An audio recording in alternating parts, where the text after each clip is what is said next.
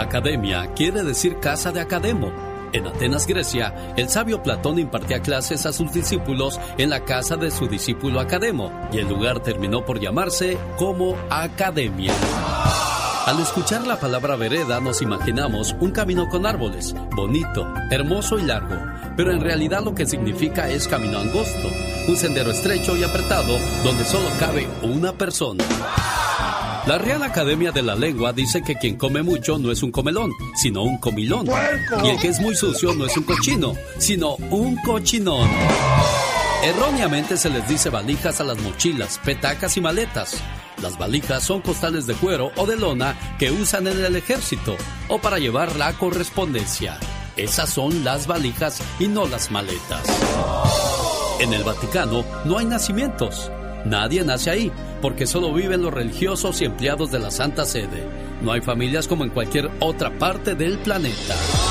Curioso, pero cierto.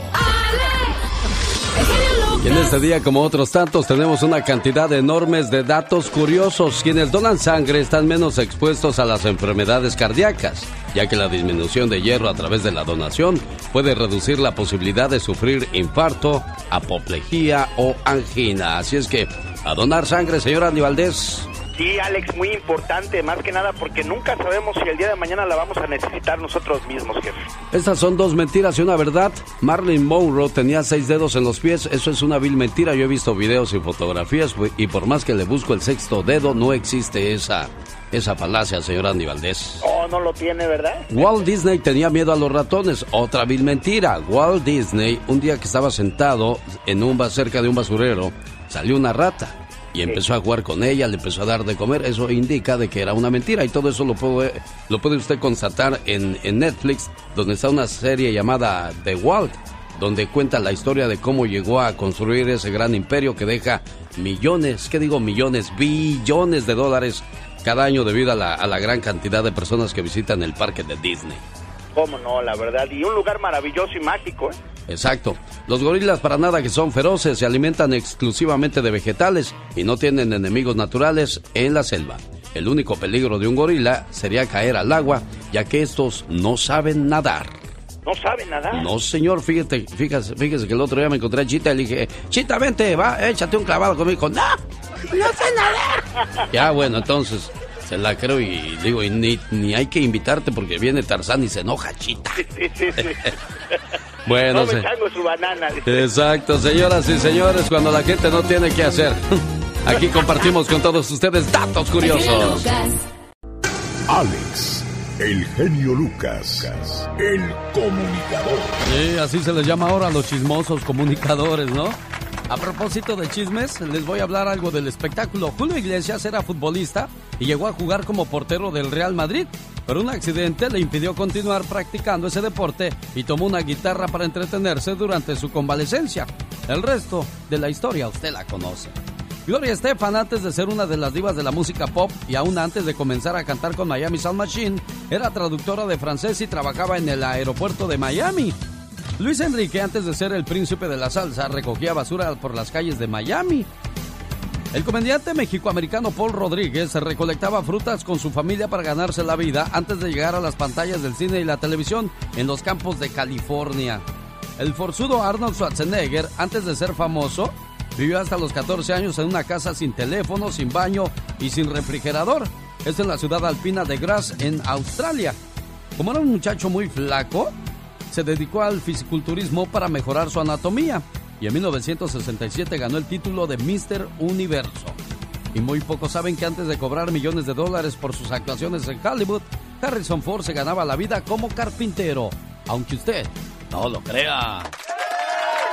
Qué cosas, ¿verdad? Como mucha gente logra sobresalir a base de esfuerzo, porque en la vida sí se puede. Oiga, si se va a tostar un pancito, cambie el pan blanco por el pan integral. El pan integral tiene casi cuatro veces más fibra, tres veces más zinc y casi dos veces el hierro que el pan blanco. Además, los que comen pan blanco aumentan 5 libras por año. Y comer las cortezas pues tiene ocho veces más pronisolina que anima las enzimas a combatir el cáncer de colon. El hecho de comer el pan integral le va a beneficiar muchísimo.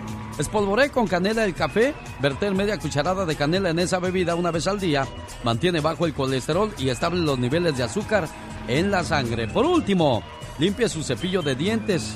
El contacto de los gérmenes en el vasito de los cepillos puede ser fatal. Los cepillos por sí mismos pueden esparcir gripes y resfríos. Y los fogos, los, los fogosos, los fogazos que salen en la boca. Habría que limpiarlos cuatro veces a la semana, sobre todo después de enfermedades, y mantenerlos separados de otros cepillos es lo más recomendable. Rechace imitaciones de inferior calidad y bajos resultados. Mejor escuche a El Genio Lucas. El show, el show, el show. Aquí hay más de Alex. Aquí hay más de Alex, el genio Lucas, el show. Oigan, si alguna vez va a regalar una cartera, que esta lleve un billete o una moneda. Sí, regalar a un caballero apreciado por ser una cartera con un billete adentro o una moneda le ayuda a aumentar sus ingresos. Lo mismo que colocar un diente de ajo en el monedero que se le regale a una mujer. La buena fortuna le estará acompañando. Dicen que cuando nace un bebé, este trae su torta debajo del brazo. Esta antigua creencia de origen bíblico nos habla de la buena suerte que trae no solo el primogénito o Benjamín, sino cualquier niño al nacer. Es impresionante la cantidad de padres o matrimonios que afirman que uno de sus hijos traía su torta bajo el brazo, ya que el dinero llegó a manos llenas sin lógica alguna después de un periodo de pobreza. Por supuesto que un recién nacido puede traer la bendición de Dios o del azar para ayudar a sus padres.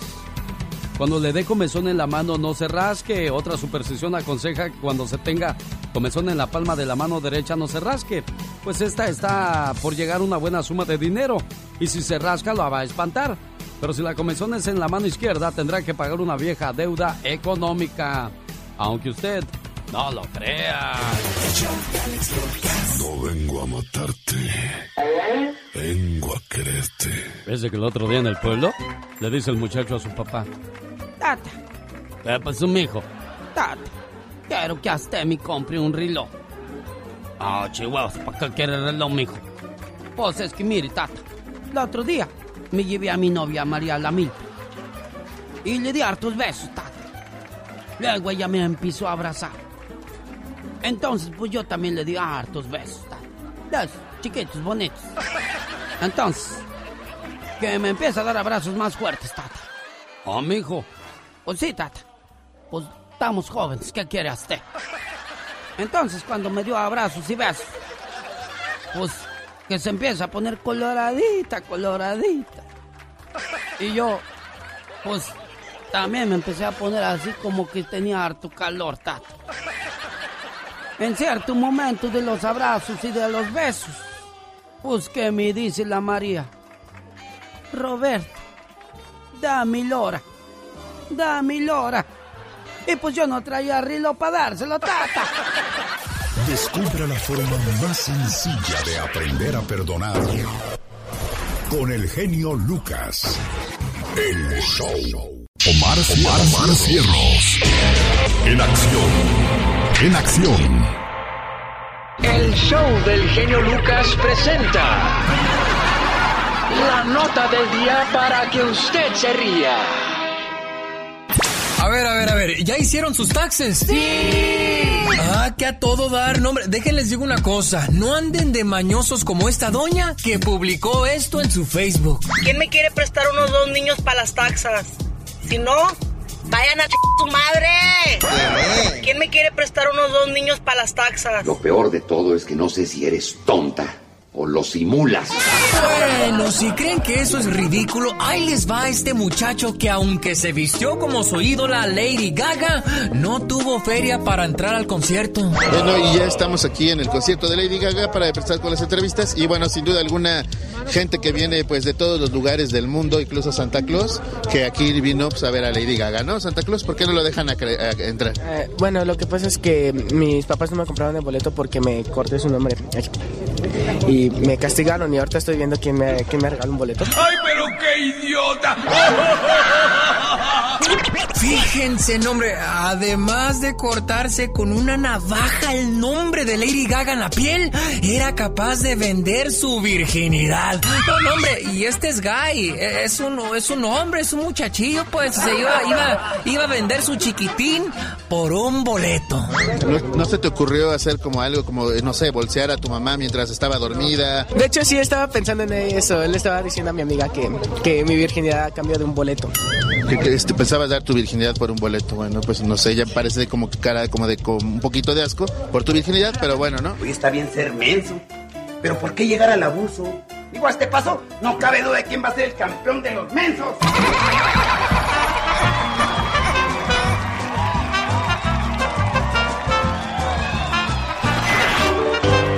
Dios hizo a la mujer de una costilla del hombre para que estuviera a su lado y no a sus pies. ¡Sas, culebra!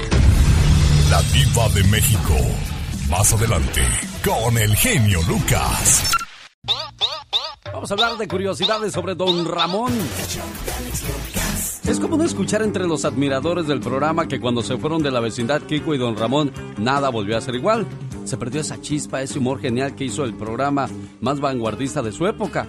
El 9 de agosto del 2012 se cumplieron 23 años de la muerte de don Ramón Valdés y es buena ocasión para recordar algunas cosas que hizo este gran actor mexicano que no ha sido reconocido en su magnitud e importancia en el mundo artístico.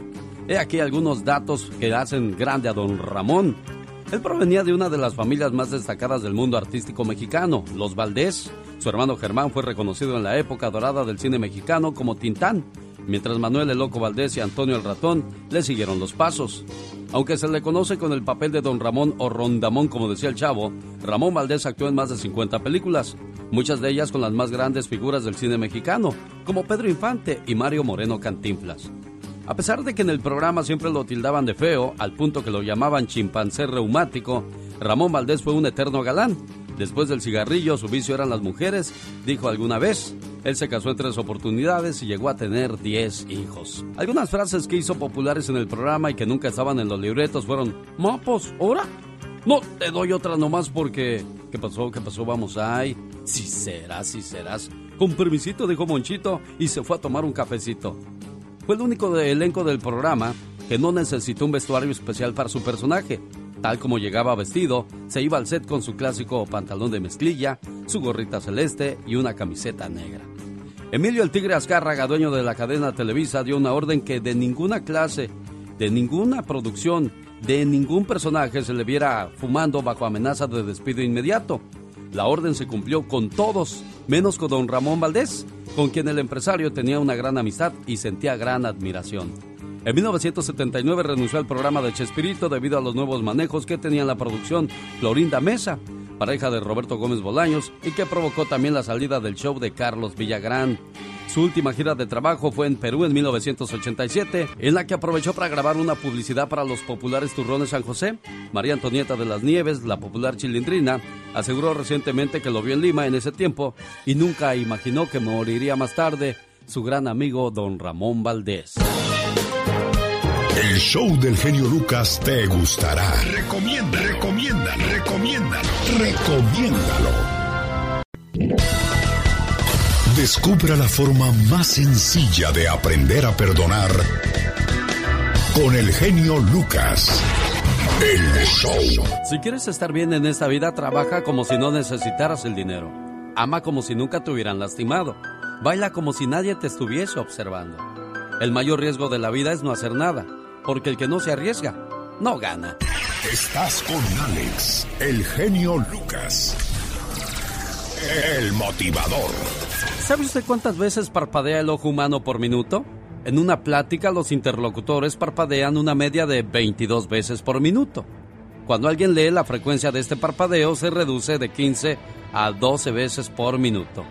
Pero cuando se está sentado frente a una computadora, los ojos parpadean menos de 5 veces por minuto.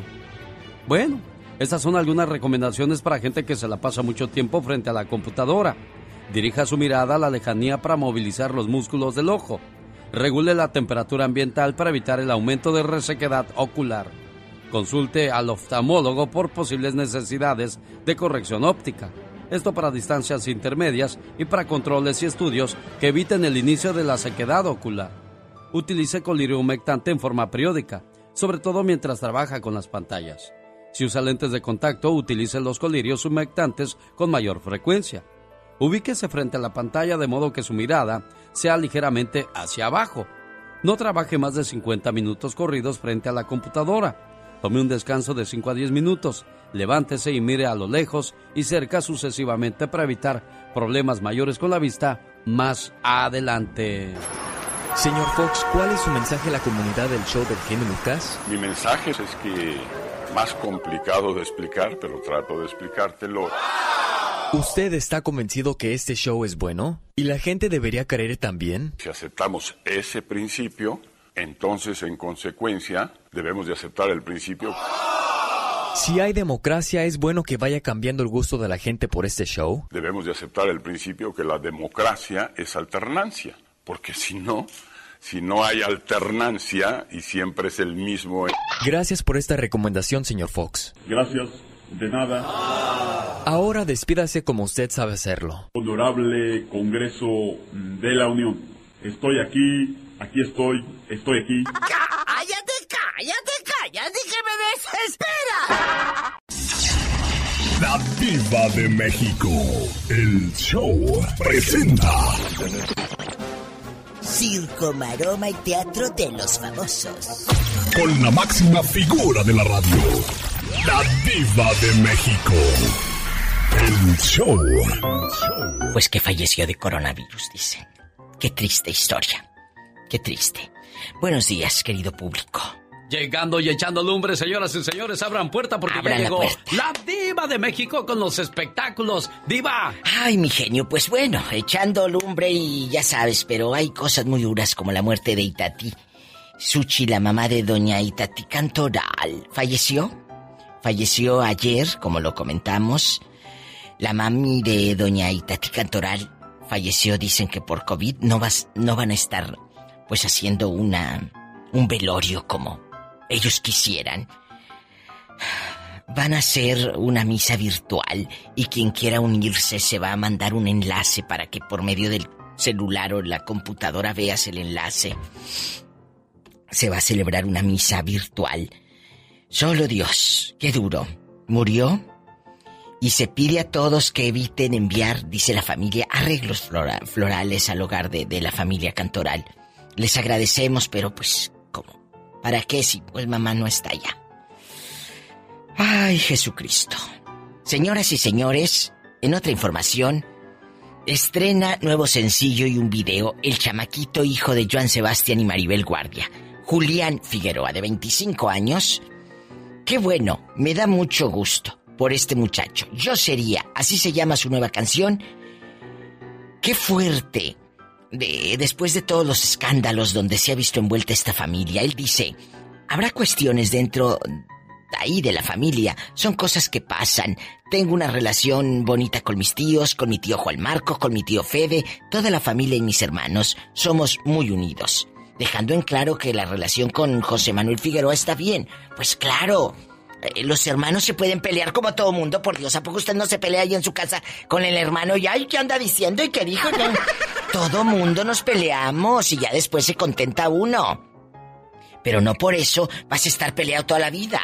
Pues esto dijo el hijo de Joan Sebastián y Maribel Guardia, que ya no es Juliancito, ya es Julián Figueroa. Vean su video, ya está ahí disponible en el YouTube. Yo sería, di que te lo contó la diva de México, aquí madrugando, en sábado, con Alex Mi Genio Lucas. ¡Qué bien, mi diva! Si quiere saber usted más de la diva de México, sígala en ladivademéxico.com. Los grandes están con el genio Lucas. Emanuel, buenos días. Alex. Sí, ¿me escucha? Alex, ¿cómo estás? Bien, bien, gracias. Nada más de que no me escuchaba ahorita que le marqué. Oiga, le agradezco mucho su, su tiempo y la plática que vamos a tener. Hombre, a ustedes por la llamada. ¿Le vas a seguir rogando a Vela que venga a la selección, Piojo? Pero yo no le he rogado, usted no sé por qué dice que le voy a decir. Yo todavía no le he rogado, ni, ni le he dicho nada. Miguel Ángel Rodríguez. Yo lo único que diría es que a Rodrigo le hubieran puesto Vicente o Miguel Ángel, cuando menos así, si no era su hijo, era su tocayo, chamaco. Solo aquí los escuchas en el show más familiar. Solo profesionales están con el genio Lucas. David Faitelson de ESPN y Antonio Rosique de TV Azteca. Los escuchas solo aquí. Y por supuesto Andy Valdés que ha participado en muchas obras de teatro y películas y, y novelas, ¿no Andy? Sí, Alex, he tenido la fortuna desde los dos años de edad de ser actor, jefe. ¿Te daban un buen salario, Andy? Pues sí, la verdad sí era cuando eran las épocas de oro del cine nacional mexicano, Alex. Imagínate, se filmaban más de 18 películas al mes. Ahora no se filma ni siquiera una, Alex. Por cierto, la palabra salario proviene del latín salarium, con lo que designaban la ración de sal que recibían los legionarios del Imperio Romano como parte del pago por sus servicios. La sal era extremadamente apreciada en aquellos días y de ahí nace la palabra salario. Más datos curiosos, aquí están. El primer apagón de la historia ocurrió en 1965 en Nueva York. Unos 30 millones de personas se quedaron sin luz. Algunas especies de ranas pueden alcanzar el punto de congelamiento y seguir vivas. Al subir la temperatura, despiertan de su letargo y poco a poco salen a la superficie de la Tierra como si nada hubiera pasado. Había una muchacha que era tan mona pero tan mona que solamente comía cacahuates, que por cierto estos son originarios del Brasil. Un tercio de los cigarros que se producen en el mundo se fuman en China. En Zanzibar, África, la homosexualidad es penada hasta con 20 años de prisión. Si los gays son de posición económica desahogada, solo se les dan 100 azotes y se les pide una multa de 20 mil dólares.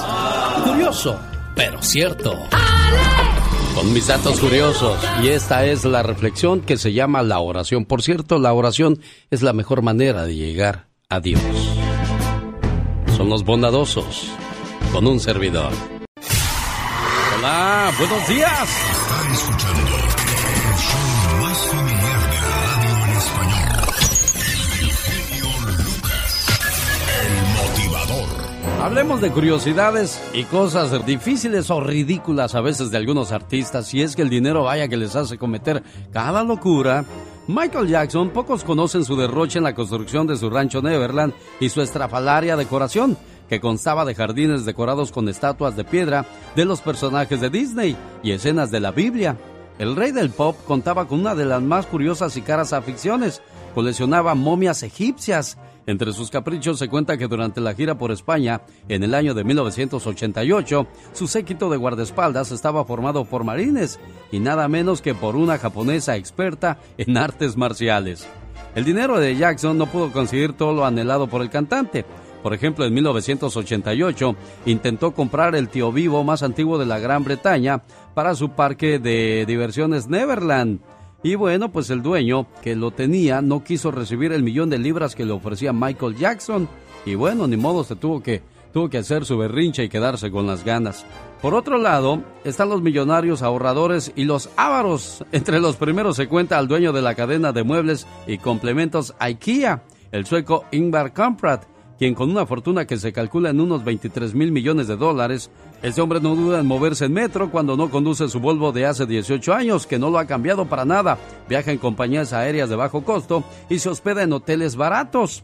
En la cúspide de los más tacaños figura Paul Getty, una de las primeras personas en superar los mil millones de dólares, quien llegó a instalar teléfonos de monedas en su propia casa para las visitas para que tuvieran que pagar sus propias llamadas. Así de ridículas son algunas personas millonarias. Sin embargo, la anécdota más terrible de Getty fue el secuestro de su nieto, por el que se pidieron 17 millones de rescate.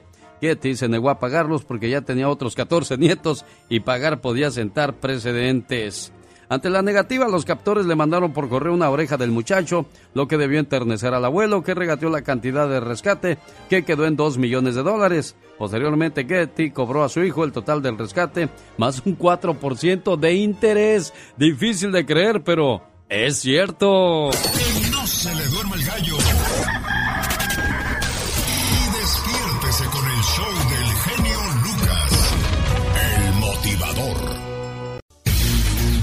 Una vez más al aire. El show del genio Lucas. ¿Sabe usted quién fue el primer niño de probeta? La inglesa Louisa Brown fue concebida in vitro, o sea, óvulo fertilizado en laboratorio, el 10 de noviembre de 1977 y nació el 25 de julio de 1978. Esto gracias a un equipo británico integrado por el ginecólogo Patrick Stoff y los médicos Robert Edwards y Barry Brabsteer. Unos años después, Luisa tuvo una hermana concebida de la misma manera. Actualmente está casada y trabaja como empleada postal en la ciudad de Bristol, Inglaterra. Dándote cada día más energía radial. El genio Lucas. El show. Oiga, pues hoy día vemos computadoras por todos lados, pantallas electrónicas muy sofisticadas, pero ¿qué pasa cuando esas cuestiones ya no funcionan? ¿Se ha preguntado alguna vez qué se hace con la basura derivada de la tecnología? Los desechos electrónicos. Bueno, pues los adelantos tecnológicos provocan que los aparatos eléctricos como computadoras, teléfonos celulares o televisores ya no sirvan y sean desechados. En el afán de mantenerse actualizado, el hombre renueva sus tecnologías en promedio cada 18 meses. Esto genera alrededor de 50 millones de toneladas de tecnobasura al año. ¿Pero qué se hace con ella? Estadísticas de organizaciones no gubernamentales de Estados Unidos, entre ellas la Asociación de Telecomunicaciones Celulares e Internet CITIA, revelaron que como consecuencia del avance tecnológico, el norteamericano promedio desecha su teléfono celular cada 18 meses. Es decir, solo en uno de estos periodos se tira a la basura en Estados Unidos 136 millones de aparatos, proceso que ha sucedido en los últimos 10 años lo que genera unas 65 mil toneladas de desechos ricos en metales tóxicos y otras sustancias peligrosas. Betty Fishman, investigadora de la Agencia Ambiental, informa que el crecimiento en el uso de estos teléfonos y computadoras ha sido tan acelerado que el impacto sobre el ambiente y la salud pública representa hoy día un problema muy serio. Tan solo en el 2008 se vendieron 183 millones de computadoras y 674 millones de teléfonos celulares en todo el mundo. Aunque usted no lo crea. El genio Lucas revitaliza tu mente y te entretiene día a día. Así es, Alex el genio Lucas, el show. Ya se casó, ya se amoló. Mentira, cuando uno escoge a la mujer o al hombre de su vida, todo lo demás es lo de menos. Casarse con un vestido blanco, el dicho color significa la pureza y honradez de una mujer que debe inspirar el día de su boda. Jamás se puede olvidar de llevar algo nuevo, algo viejo y algo prestado. Consejo que dan con frecuencia las abuelas. Uno de los momentos de mayor atención es cuando los novios se intercambian las alianzas y lo hacen en el dedo anular. A la salida de la misa todos los invitados están a la expectativa y no cesan en su empeño de arrojar abundante cantidad de arroz para los novios.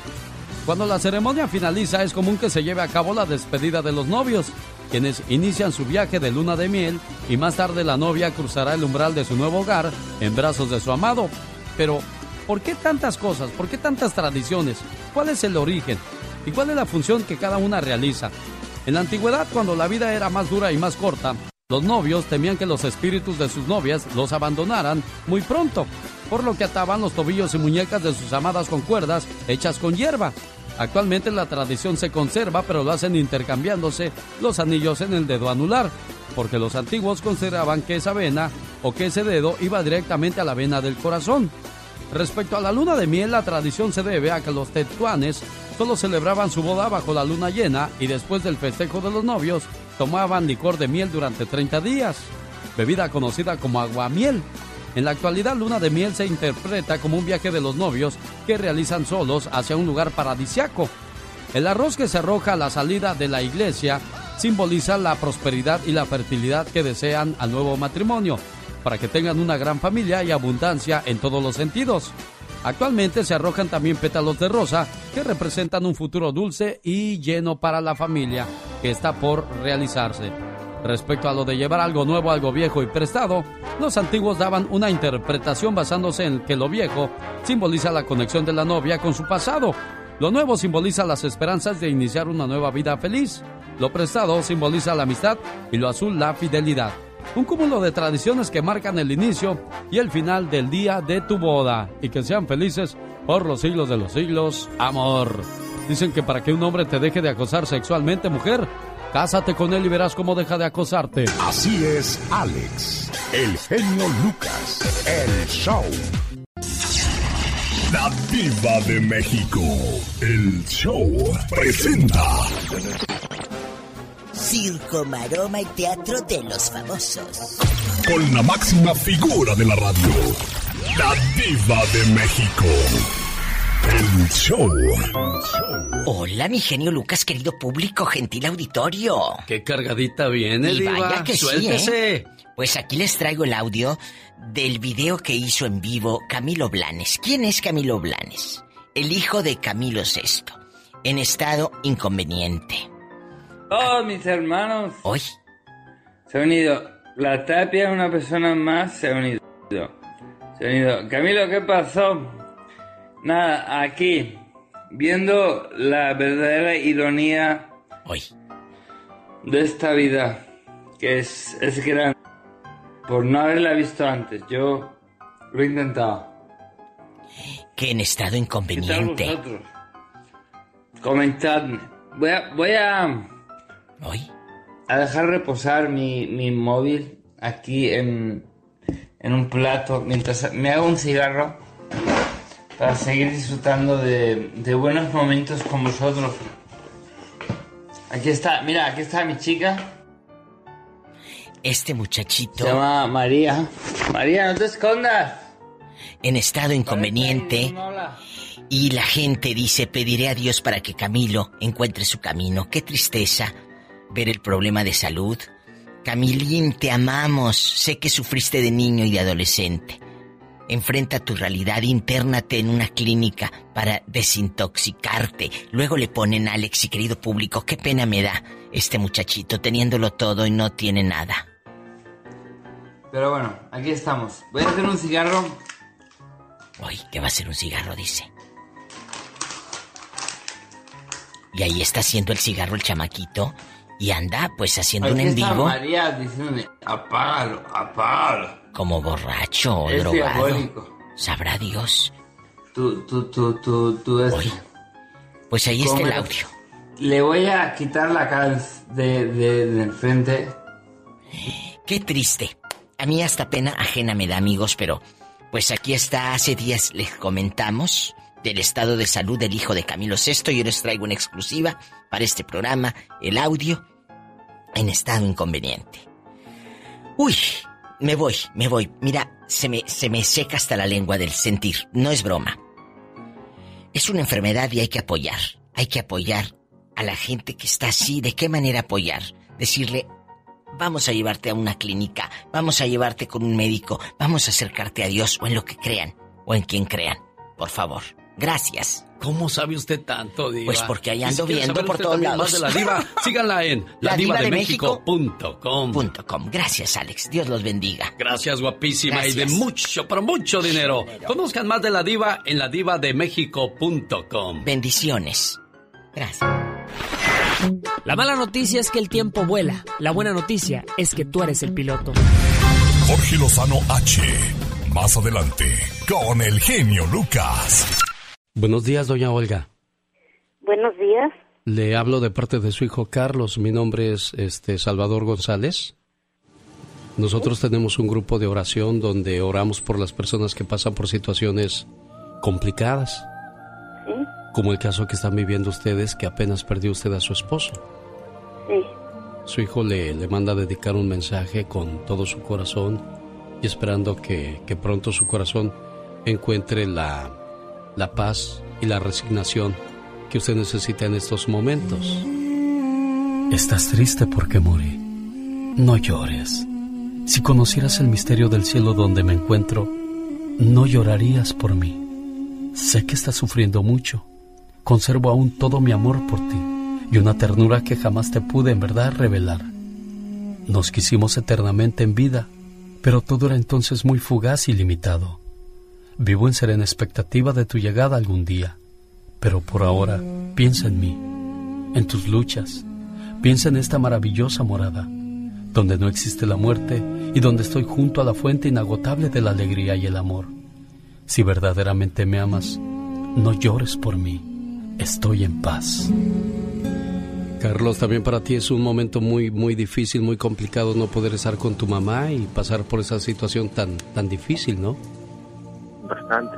Ya tenía, tenía 13 años que no, no miraba a mi papá y justo, justo hace dos, ah, dentro de dos semanas le iban a arreglar su, su visa para poder venir para Él estaba muy, muy contento, muy gustoso de venir a, mirarnos a mí y a mi hermano porque somos cuatro hermanos. Dos están allá en México con él y dos estamos acá de este lado sin poder sin poder verlo. Tengo una, una hija de dos años que también estaba muy contento de venir a conocer a su nieta, pero pues el de arriba no, no nos permitió ese, llegar a ese momento. Doña Olga, mucho ánimo, por favor. Ya ve que también para sus muchachos no ha sido fácil este trago tan amargo y necesitamos verla fuerte porque ellos la necesitan mucho, ¿eh, amor? Sí, muchas gracias. Muchísimas gracias. Dios los bendiga. Complacido con tu llamada, Carlos. Muy amable, gracias, señor. Dios te bendiga, amigo. Gracias igualmente. Cada mañana, conéctate con tus recuerdos. Escuchando al genio, al genio Lucas. Rosmarie Pecas con la chispa de buen humor. Ahora que estuviste lejos, ya probé la libertad. Ay, míralo. Soy el lleno Rivera. Ay, sí, Pecas. Porque hoy en la mañana comí muy bien, señorita. Hola, señorita Romar, le mando un saludo a mi padrino, don Pedro Rivera. Ah, mira. Es mi padrino ya. ¿Ya también es tu nino? Claro, el interés tiene pies. No puede uno ver a- acomodado porque luego, luego se ve, ve burro y se le antoja viaje a esa criatura. Sí, sí, Pecas. ya Las me vas a- burlas se le antojan. ¡Ya hable bien, señorita Romar! Ahí está el saludo Me para tu choca. nino, entonces, don Pedro Rivera. Oiga, señorita Rosmar. ¿Qué pasa, corazón? que mi hermano está bien acomodado en su nuevo trabajo. Si él no se mueve, nadie toma ni una sola copa en su trabajo. ¿A poco es gerente, Pecas? No es el que lava los platos, señorita. Dándote cada día más energía radial. El genio Lucas. El show. ¿Alguna vez quizás usted escuchó hablar de El Pozolero de Tijuana? Es un sicario del narcotráfico que disolvió en ácido cuando menos a 300 cadáveres. La policía por fin logró capturar a ese desalmado sicario que disolvió en ácido el cuerpo de todas las víctimas asesinadas por el narcotráfico. Santiago Mesa López se jacta de haber disuelto más de 300 cadáveres metiéndolos en barriles de metal llenos de ácido y arrojando los restos en el área rural del pueblo. Asquerosa y descaradamente, cuando las autoridades de Tijuana le preguntaron que por qué lo hizo, él respondió, pues porque soy el pozolero. López confesó que llenaba los barriles con agua y les echaba dos bolsas de lejía. Luego calentaba la mezcla hasta que hervía y arrojaba dentro un cuerpo. Un día después echaba el grasiento líquido con los pocos restos que quedaban en un agujero que hacía en la tierra. Describió el líquido de los cuerpos derretidos como muy parecido al caldo del pozole. López dijo que estuvo haciendo los trabajos sucios por toda una década, trabajando para los peces gordos de los carteles de la droga en el norte de México, incluyendo a Teodoro García Cimental, a quien la policía tiene la mira por los secuestros y desapariciones de cientos de personas. López dice que ganaba 600 dólares a la semana disolviendo estos cuerpos. Increíble, pero cierto. Una vez más al aire. El show del genio Lucas. Pues ojalá y las autoridades le den todo su merecido que se merece a este tipo, caray. Oye, y a propósito de rateros y gente malvada, el agente del Ministerio Público le dice al ratero, lo que no me explico es cómo que se robó solo unos relojes viejos, estando en el cajón una verdadera fortuna. ¿Usted también, licenciado? Ya mi vieja me puso como lazo de cochino, ya cálmenla. ¿Es ahí en la misma corte? El comandante le dice al detenido, se le acusa de ser un inocuo y atrabiliario y psicomaniático uroxida. ¿Qué tiene que decir al respecto? Oiga, jefe, ¿y eso es bueno o es malo? ¿Qué es lo que más deseas en tu vida? ¿Más dinero? ¿Más amor? ¿Más suerte? Escuchando a Alex, el genio Lucas, hay más probabilidades de encontrarlos. Escúchalo.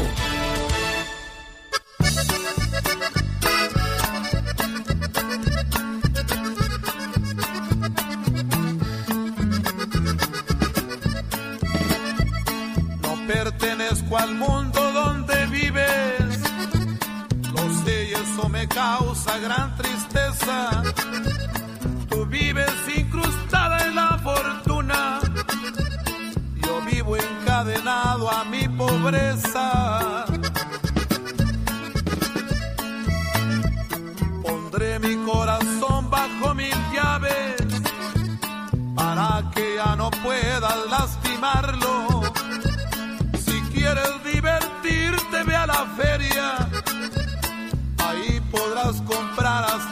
Milagro. Tú miras el amor según su monto. Le niegas el valor a las pasiones.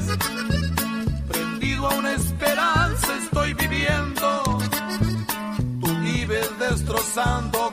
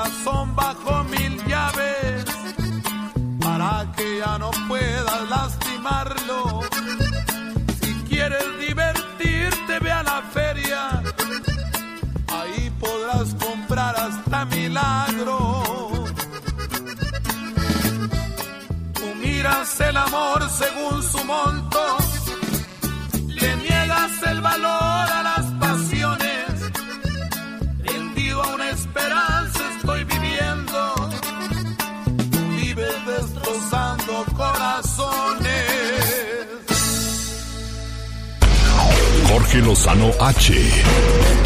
En acción, en acción. Genio Lucas. La mañana de hoy, Jorge Lozano H nos habla acerca de la gente falsa. ¿Conoce usted a alguien así, oiga? Mi querido Alex, te saludo con gusto. El tema del día de hoy, la gente falsa. Seguramente le ha tocado cruzar caminos con gente que es amabilidad y lindura pura en persona, pero a sus espaldas saca todo el veneno, su verdadera cara. Gente que camina con una máscara todo el tiempo y aunque proyectan ser confiables, agradables y a veces hasta ejemplares, son más falsas que un billete de dos dólares. Es gente con una necesidad por pertenecer, por aparentar, por hacerse notar. Aunque todo mundo sabe que no es, le urge verse como si fuera. Hay que tener mucho cuidado con la gente falsa porque puede haber uno o dos ahí a su alrededor en este momento y usted no tiene ni idea. Dicen que detrás de la sonrisa más sincera se esconde el cuchillo más largo. Por eso en el comentario del día de hoy vamos a hablar de la gente falsa y de tres maneras para detectarlos. Número uno, se esfuerzan demasiado por ser agradables. Es gente que sacrifica sus ideas, sus valores con tal de pertenecer, que son capaces de desprestigiar a otros con tal de salir bien librados de cualquier situación. Hágase de gente genuina, con errores, con faltas, que lo que parece perfecto rara vez lo es. Número dos, no buscan tener amigos, buscan utilizarlos. Es gente con una intención oculta. Disfrazan su necesidad de amistad sincera. Le pueden dorar la píldora por meses fingiendo tener buenas intenciones y al final del día buscan cobrar factura o sacar ventaja de su relación. Recuerde que los verdaderos amigos se conocen no en las buenas, sino en las malas.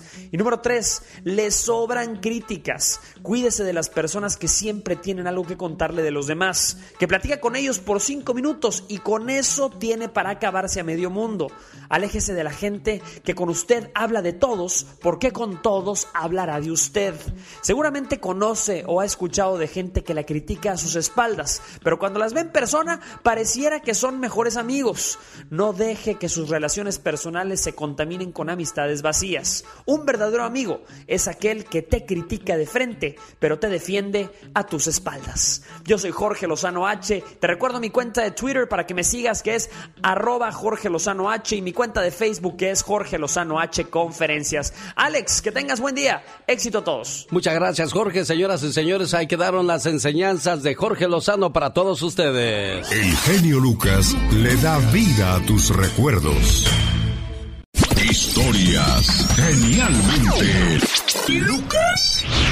Le mando un saludo a la gente madrugadora y trabajadora y por cierto llévense bien con las personas que trabajan porque ahí pasas gran parte de tu vida y no hay nada más triste que estar en un lugar donde te sientes desagusto, ¿no, Katrina? Ay, definitivamente que sí. Imagínate qué impotencia cuando tienes que estar partes, pues más bien todo el día con unas personas que no las aguantas. Ay, qué martirio. Definitivamente, como bien lo dijiste, llévesela bien. Voy a compartir con ustedes claves para mantener unas buenas relaciones laborales. Aprende a separar lo profesional de lo personal. Recuerda que tus compañeros no tienen por qué ser amigos tuyos. Simple y sencillamente son eso, compañeros de trabajo, ¿no? Exacto, compañeros de trabajo. No hay que mezclar la amistad con el compañerismo. Definitivamente que nada de nada. Evita en lo posible tanto coqueteo chismes. No es para nada agradable después tener que salir con una persona y, y al rato regresar ya no salieron bien y llevarse mal en el trabajo, ¿no? Ay, pero qué horror, definitivamente que eso te pasa en el trabajo. Ay, no, no, no, qué flojera. Definitivamente hay muchos, muchos hombres y mujeres que están afuera y no en tu trabajo. Si eres nuevo, ten paciencia y mantente en un segundo plano. No intentes cambiar nada, al menos por el momento, hasta que te toque tener una mejor eh, posición o responsabilidad en el trabajo. Paciencia, mucha paciencia es la que debes de tener porque el que persevera alcanza. Observa bien a tus compañeros. Resulta muy interesante saber quién goza de mayor prestigio o influencia o a quién puedes pedir ayuda en cierto momento. Yes, definitivamente que yes. Analízalos, estudialos y ahí, ¡tas, culebra! Si te incomoda la presencia de algún compañero en particular, sea amable con él o con ella, pero no prolongues tus conversaciones. En todos los trabajos existen ciertas reglas no escritas, como una determinada forma de vestir o comportarse con los superiores. Intenta ponerte al corriente de la situación. Exactamente, y un saludo pues no se le niega a nadie. Sé siempre respetuoso con tus superiores, escucha a tus compañeros y acepta sus opiniones, aunque no las compartas. Procura ser eficiente en tu trabajo y ayudar a tus compañeros si estos lo necesitan.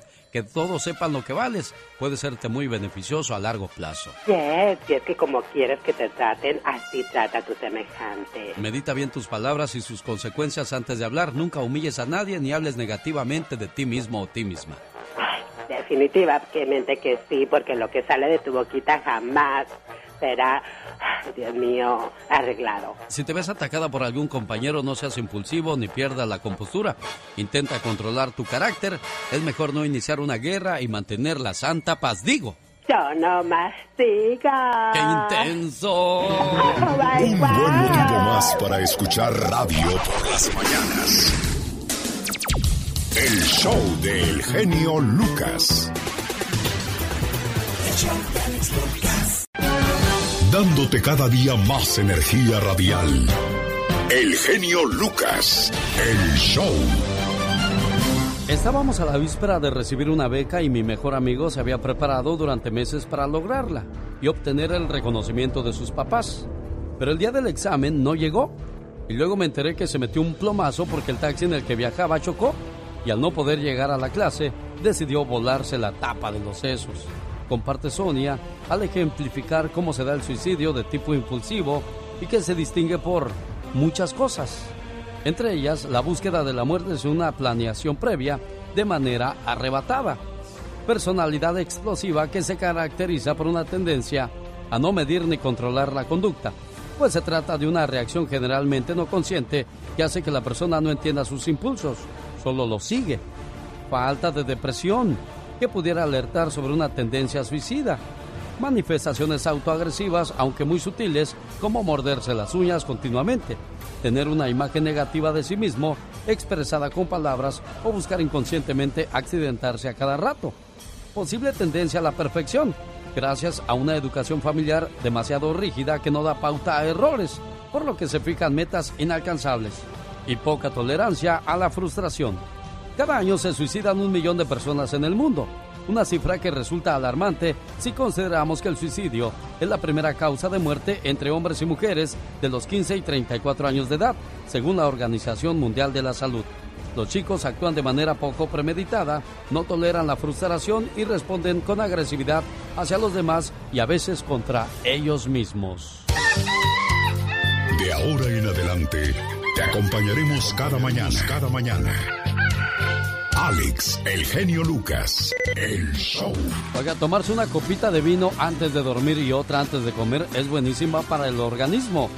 Limita los daños provocados por el tabaco en los vasos sanguíneos, previene enfermedades cardíacas, evita la formación de coágulos, impide la obstrucción de las arterias o arterioclerosis, favorece el control de la hipertensión arterial, baja el riesgo que se formen cálculos renales y podría prevenir la enfermedad de Alzheimer. Y lo mejor de todo, lo venden sin receta. Para quienes no tienen idea de variedad de vinos que prueban o que saben cuál es el bueno o el malo, la NQ desarrolló un robot catador, el cual con ayuda de un rayo infrarrojo reconoce las longitudes de onda de la luz de una copa de vino y determina la variedad a degustar y si es bueno o es malo. ¿Qué es lo que más deseas en tu vida? ¿Más dinero? ¿Más amor? ¿Más suerte? Escuchando a Alex, el genio Lucas, hay más probabilidades de encontrarlos. Escúchalo. Omar, Omar, Omar Cierros. En acción. En acción. El show del genio Lucas presenta la nota del día para que usted se ría. Saben, no a todas las muchachas de hoy en día solo les gusta pintarse y andar de bonitas, como esta gabachita que anda bien arreglada para chambear en el rancho. Sé que yo pongo maquillaje y todo, pero no se olviden, también trabajo. Ahorita voy a andar sacando caca de caballo. Mejor dicho, estas son gringaderas. Es un pitorreo. No, no, no, y la vieran en el video, parece caricatura, para arriba y para abajo con las palas. ¡Wow! Es como el año 2020, una montaña de mierda. Oye, esta chilleja es muy helada. Eh, miren, un consejo para grupos norteños o bandas locales. Cuando sean invitados a tocar en televisión, si van, no tomen.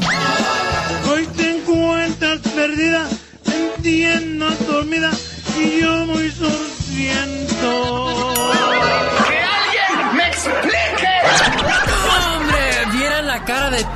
Los integrantes queriéndose tragar al vocalista, quien se le olvidó la letra y apenas se le entendía. Tu vida se seque y que de recuente de mi ser tu evento.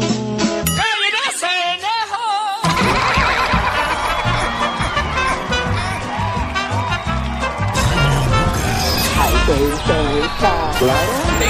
Soy Juan Manuel Márquez y le mando un saludo a toda la gente que escucha el show del genio Lucas. Genio Lucas.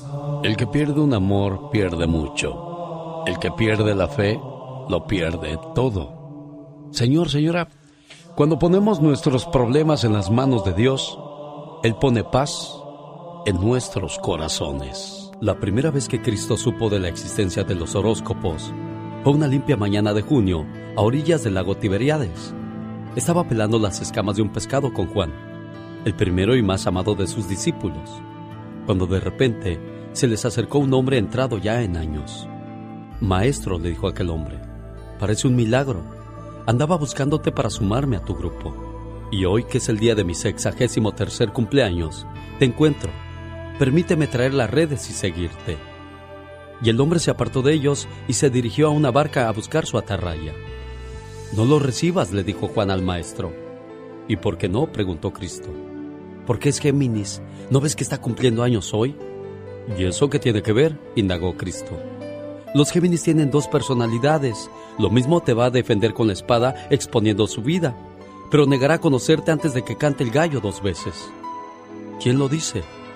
Los planetas, maestro, la conjunción de los astros. Esas son tonterías, Juan. Solo Dios, creador de los astros, conoce la vida y solo el hombre teje la trama de su destino.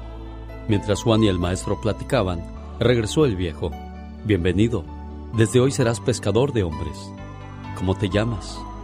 Simón o Pedro, respondió aquel hombre.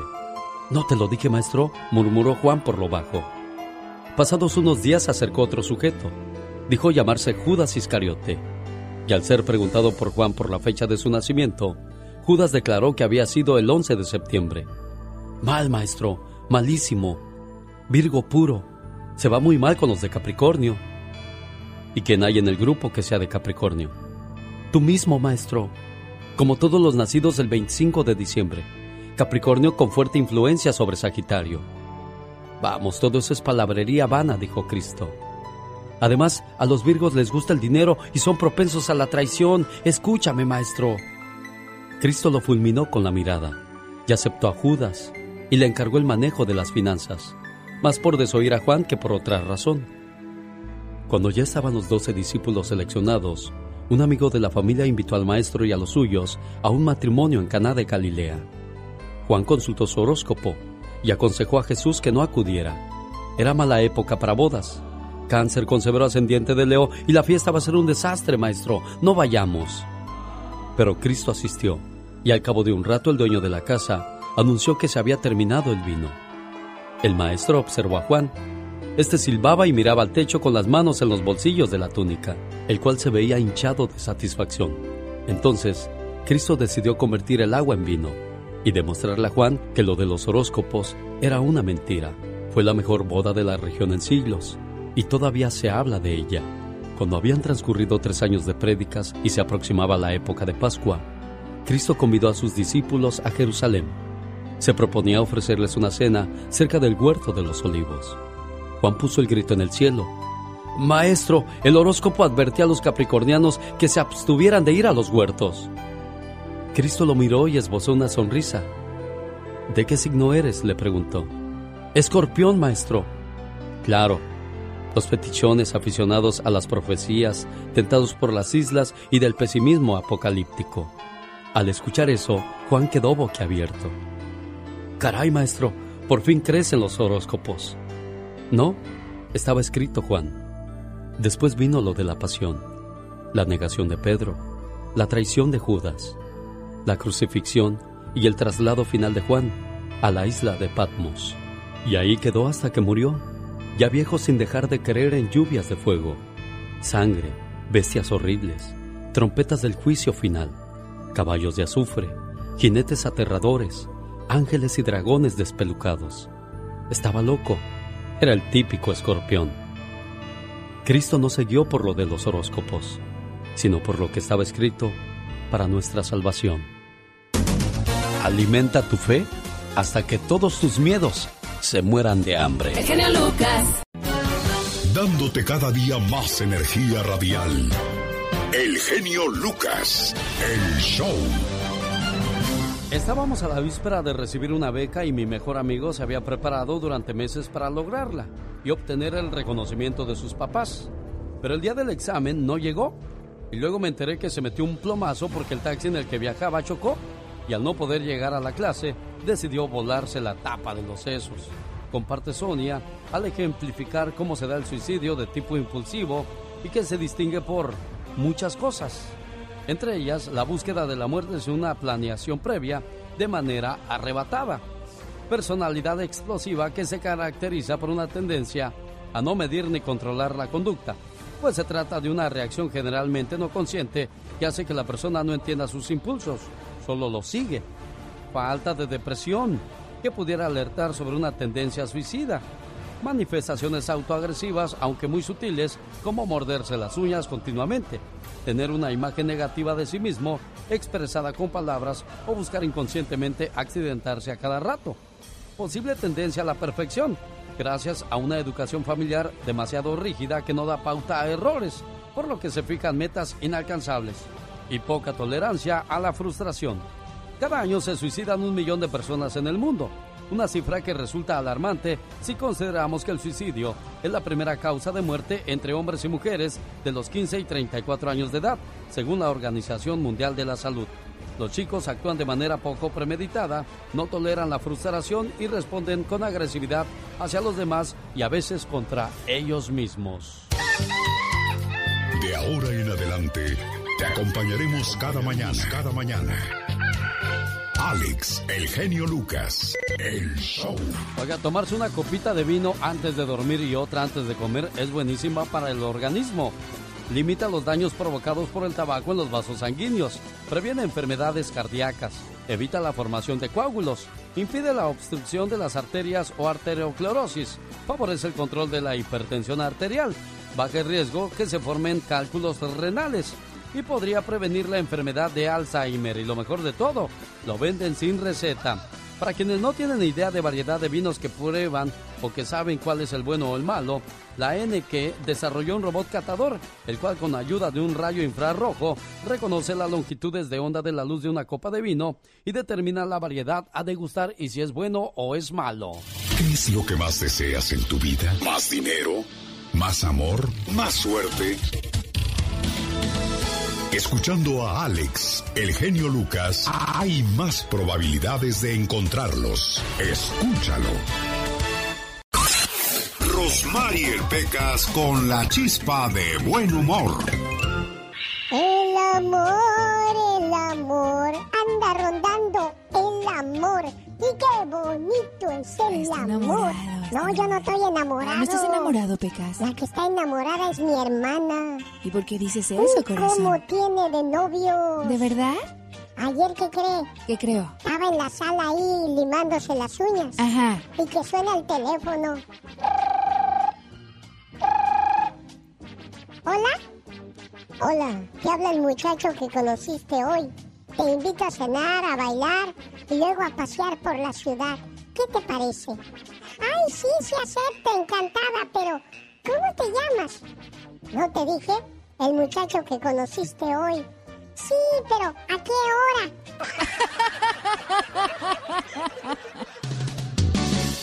Llegó Gastón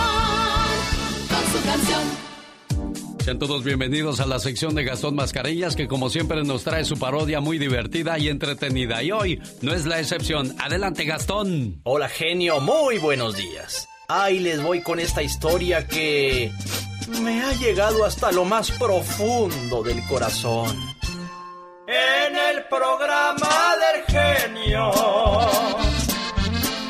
voy a cantar un corrido de una familia muy pobre que no tenía ni un cinco, como muchas de las nuestras. El padre mandó a su hijo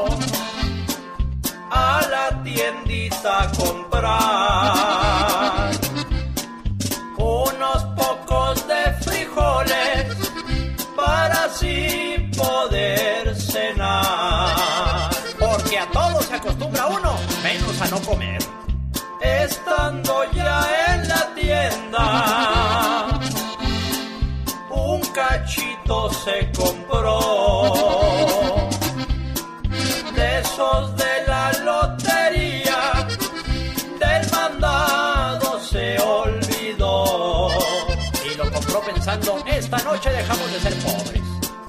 Al verlo llegar a casa y sin nadita en las manos, el padre muy enojado que lo agarra sin tarazo.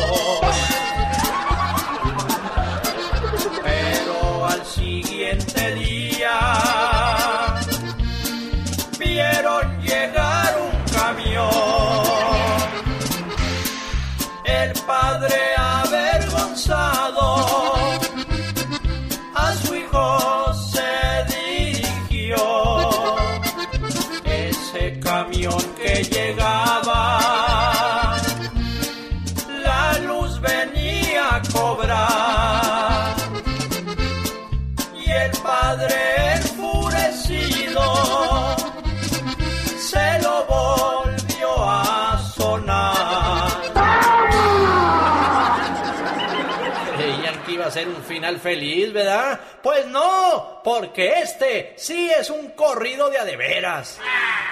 Los grandes solo se escuchan. De los Yonix al señor José Manuel Zamacona. Zamacona, buenos días. Mi querido Alex, un verdadero placer, enorme poder saludarte en tu programa tan escuchado.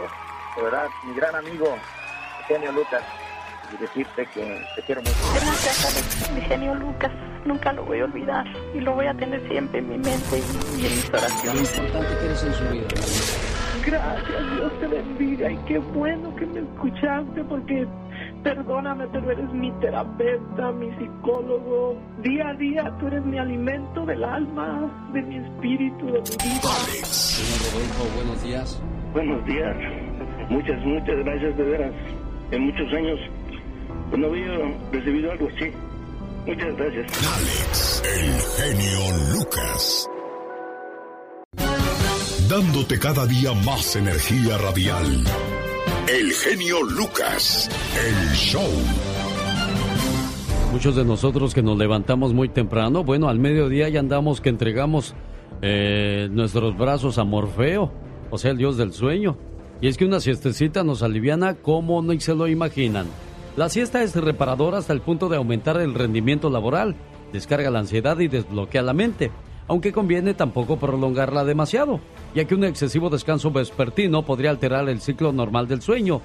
¿Cuánto tiempo es recomendable una siesta? ¿Qué consecuencias tiene en nuestro organismo si se prolonga? Fácil, que en la noche no vamos a poder dormir. Los especialistas recomiendan siestas de entre 10, 20 a 30 minutos diarios, nunca más de 40. Las ventajas que conlleva descansar después de comer y cómo hacerlo de manera correcta es muy bueno. Descansar un rato después de comer es una costumbre antigua. La procedencia de la palabra siesta y del verbo cestear está en la llamada por los romanos hora sexta, en torno a las 14 y 16 horas. Tradicionalmente la siesta se practica entre ese periodo de tiempo, por lo que de la expresión hora sexta se derivó la palabra siesta, aunque usted no lo crea. Con toda la fuerza y dinamismo de la radio, el show del genio Lucas en, vivo. Oiga, visite nuestra página de internet quepadreradio.com. Qué padre, lo escribimos cada kilo, e de Eduardo, padreradio.com. Ahí va a encontrar toda la información de Don Pito Loco, David Faitelson, la señorita Rosmar y el atoso del Pecas. Oye, ya que hablamos de correos electrónicos, hay mucha gente que se dedica a, darle continuidad a las cadenitas que les llegan, ¿no? Se creen que si no mandas esa carta te van a caer 100 años de salación. Durante muchos años las cadenas tuvieron un relativo auge en México. Se trataba de cartas enviadas de manera anónima con la intención de pagar una manda o bien de lograr adeptos con métodos terroristas, a través del correo o bien dejadas en la puerta de la casa. Algunas de las cartas decían de la siguiente manera, pon atención a lo que está escrito aquí, no te burles, pues es algo muy serio. Copia esta carta 20 veces y entrega cada una en una casa. El señor fulano de tal recibió la carta y se burló. A los tres días sufrió un accidente y perdió la vida. Otra persona sí creyó, pero no hizo las 20 cartas y perdió mucho dinero en su negocio. La señora Perengana hizo las cartas y las entregó todas y a los ocho días se sacó la lotería. No lo olvides, continúa la cadena y recibirás una sorpresa. Estas cadenas contenían muchas faltas de ortografía. Algunas se hacían a mano, una por una, y más adelante se fotocopiaban. Parece que han caído en desuso y han sido reemplazadas por otras cadenas difundidas hoy día por los correos electrónicos. Como hay gente para todo, ¿verdad? Alex, el genio Lucas, el comunicador. Estás con Alex, el genio Lucas, el motivador. Muchas expresiones de la historia, la mitología y la religión están basadas en cifras. Escuchemos algunas de ellas y cuál es el significado de estos números. Los cuatro jinetes del Apocalipsis. Según San Juan, en la Biblia, son el hambre, la plaga, la guerra y la muerte. Las siete plagas de Egipto. Se refiere a los males que envió Jehová a Egipto por no dejar salir a Moisés hacia la tierra prometida. Los siete pecados capitales son gula, lujuria, ira, envidia, avaricia, pereza y orgullo. Las nueve musas, las hijas de Apolo, reinaban sobre todas las artes de su hogar. El museyón sale la palabra, o del museyón sale la palabra museo, de las mismas musas. Los diez mandamientos llegaron en las tablas de la ley que Dios le transmitió a Moisés. Y los doce meses del año, sus nombres provienen por lo general de dioses de la mitología greco-romana. Esas son las expresiones de la historia, la mitología y la religión basadas en cifras y que usted escuchó con el show de su amigo de las mañanas, Alex, el genio Lucas. Fíjese que un borracho sucio sin bañarse y sin afeitarse se subió a un autobús y se sentó junto a un sacerdote. El borracho sacó de entre sus ropas una botellita de alcohol y se tomó todo lo que quedó de la botellita de un solo trago. Satisfecho, agarró el periódico y se pone a leer. El padre, el cura, el sacerdote finge que el borracho no existe y disimula su incomodidad. Al rato el borracho se le queda mirando al padre y le pregunta, Oiga, padre, ¿puede decirme qué causa la artritis? El cura todo enojado le responde en tono sarcástico. Mira, hijo, ciertamente en la vida profana, el andar frecuentando mujeres mundanas, los excesos con el tabaco y la bebida, en especial el alcohol, esas borracheras que terminan en noches con mujeres de la vida alegre y muchas más de esas basuras y porquerías en lo que provocan esas cosas. ¡Ay! dijo el borracho. El cura al rato pensando en lo que le dijo al pobre infeliz, se arrepiente por haberle hablado con palabras fuertes. Disculpa, hijo. No quise ser tan rudo. Pero, ¿desde cuándo sufres artritis? Yo, nunca, padre. Solo estaba leyendo este artículo del periódico que dice que el Papa sufre de artritis desde hace varios años. Moraleja, nunca trates de herir a nadie dejándote llevar por la ira y el coraje, porque te puedes dañar a ti mismo. Digo, yo nomás digo. El Lucas. La Diva de México. El show presenta. Circo, maroma y teatro de los famosos. Con la máxima figura de la radio. La Diva de México. El show. Hola, mi genio Lucas, querido público, gentil auditorio. Qué cargadita viene, Y Diva. vaya que sí, Suéltese. ¿eh? Pues aquí les traigo el audio del video que hizo en vivo Camilo Blanes. ¿Quién es Camilo Blanes? El hijo de Camilo VI, en estado inconveniente. Todos mis hermanos Hoy, se han unido. La tapia, una persona más, se ha unido. Se ha unido. Camilo, ¿qué pasó? Nada, aquí, viendo la verdadera ironía Hoy. de esta vida, que es, es grande, por no haberla visto antes. Yo lo he intentado. que en estado ¿Qué tal inconveniente. vosotros? Comentadme. Voy a, voy a, Hoy. a dejar reposar mi, mi móvil aquí en, en un plato mientras me hago un cigarro para seguir disfrutando de, de buenos momentos con vosotros. Aquí está, mira, aquí está mi chica. Este muchachito. Se llama María. María, no te escondas. en estado inconveniente y la gente dice pediré a Dios para que Camilo encuentre su camino. Qué tristeza ver el problema de salud. Camilín, te amamos. Sé que sufriste de niño y de adolescente. Enfrenta tu realidad, internate en una clínica para desintoxicarte. Luego le ponen a Alex y querido público, qué pena me da este muchachito teniéndolo todo y no tiene nada. Pero bueno, aquí estamos. Voy a hacer un cigarro. Uy, que va a ser un cigarro, dice. Y ahí está haciendo el cigarro el chamaquito. Y anda, pues haciendo un Aquí en está vivo María diciéndome, apágalo, apágalo. como borracho o Es drogado. diabólico. Sabrá Dios. Tú, tú, tú, tú, tú es... Pues ahí está el audio. Le voy a quitar la cara de, de, de enfrente. Qué triste. A mí hasta pena ajena me da, amigos, pero pues aquí está. Hace días les comentamos del estado de salud del hijo de Camilo VI yo les traigo una exclusiva para este programa, el audio en estado inconveniente. Uy, me voy, me voy. Mira, se me, se me seca hasta la lengua del sentir. No es broma. Es una enfermedad y hay que apoyar.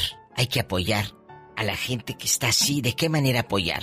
Decirle, vamos a llevarte a una clínica, vamos a llevarte con un médico, vamos a acercarte a Dios o en lo que crean o en quien crean. Por favor. Gracias. ¿Cómo sabe usted tanto, Diva? Pues porque ahí ando si viendo por todos lados. más de la Diva, síganla en La Diva de. Gracias, Alex. Dios los bendiga. Gracias, guapísima. Y de mucho, pero mucho dinero. Conozcan más de la diva en ladivademexico.com. Bendiciones. Gracias. En el aire. En el aire. En el aire. El motivador de tus mañanas.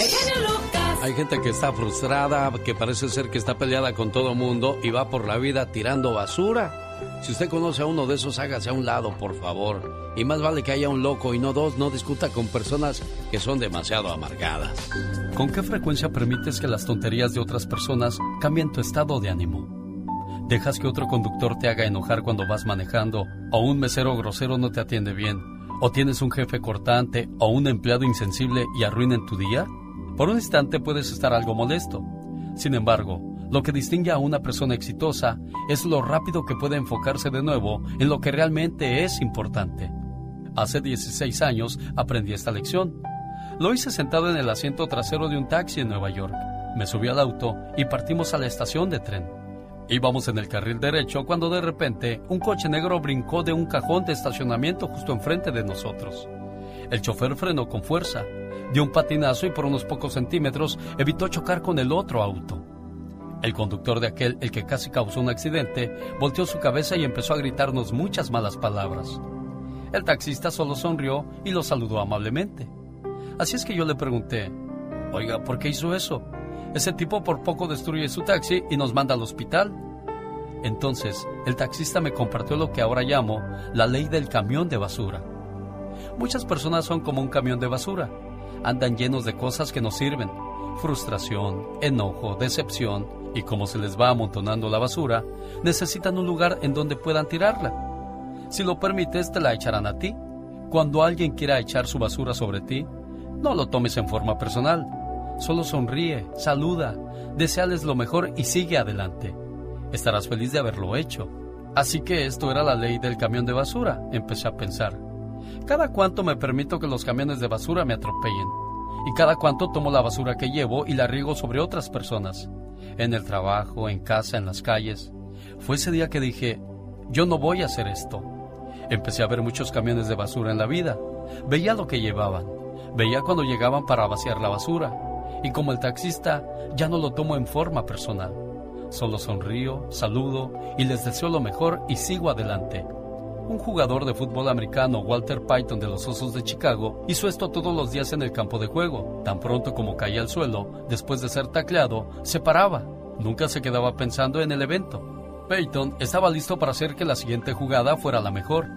Los buenos líderes saben que tienen que estar listos para su próxima junta. Los buenos padres saben que tienen que recibir a sus hijos con abrazos y besos cuando llegan de la escuela. Los maestros y papás que entienden su labor saben que tienen que estar totalmente presentes y dando lo mejor para las personas que les son importantes. La gente exitosa no permite que los camiones de basura tomen el control de su día. ¿Y usted qué pasaría en su vida empezando hoy si permitiera que más camiones de basura pasaran sin afectarle? Apuesto que estaría más feliz. Así que ame a las personas que le tratan bien Olvídese de las que no lo hacen. Crea que todo sucede por una razón. Si se te presenta una oportunidad, tómala. Si algo cambia tu vida, deja que lo haga. Nadie dijo que sería fácil, solo prometieron que valdría la pena. Un saludo para la gente que anda en las carreteras de la vida. Bueno, pues habrá mucho de este tipo de camiones, ¿eh? El genio Lucas. Ha llegado el momento de presentar. Ya llega tiempo chiquito. Porque les cobra renta por verme. Al único. El elegido. El que le acompaña a tomarse su taza de café cada mañana. Con valores y sentimientos. Energía. Energía. Humor. Ay, qué intensa. Y uno que otro corajudo. Oiga. Es un gran honor presentar a Alex, el genio Lucas. Genio Lucas. Gracias, amigos. Oiga, las claves que debe hacer antes de casarse. Cuando se está enamorado y emocionado por las nupcias, a veces se nos olvida hacer algunas interrogantes para saber si el matrimonio va a funcionar y se trata de eso precisamente de que funcione. Pregúntese, ¿me siento bien con su familia? Dicen que cuando te casas con alguien te estás casando con toda la familia. ¿Cómo es tu relación con la familia de tu pareja? Recuerda que si tienes problemas con ellos, lo más seguro es que lo seguirás teniendo durante el matrimonio. Antes de dar el sí, hay que limar cualquier tipo de asperezas para que el matrimonio empiece sobre bases más sólidas y sea más tranquilo. ¿Queremos tener hijos? ¿Cuántos? Si queremos una vida juntos hay que realizar un plan donde sepamos si queremos hijos o no, cuántos y quién los va a cuidar cómo se van a manejar los gastos. La llegada de los hijos puede ser perturbadora, lo que puede generar problemas que se aumentan cuando los dos están sintiendo lo mismo. ¿Tenemos una idea clara de las obligaciones financieras? ¿Ya acordaron cómo manejar el dinero? Puede que sea un tópico difícil de tratar, pero hay que reconocer las metas de cada uno, las costumbres de gastos y ahorros, y así se podrá llegar a un acuerdo sobre cómo se manejarán los gastos compartidos. ¿Conocemos las necesidades espirituales y creencias del otro? Durante el noviazgo es una buena oportunidad para conocer al otro, pero será mejor preguntar de manera directa cómo será la forma en que cada uno va a desarrollar su espiritualidad y creencia religiosa. Si es la misma, no hay mucho problema, pero si es diferente, sí debe haber una conversación al respecto para llegar al acuerdo vital del respeto entre los dos.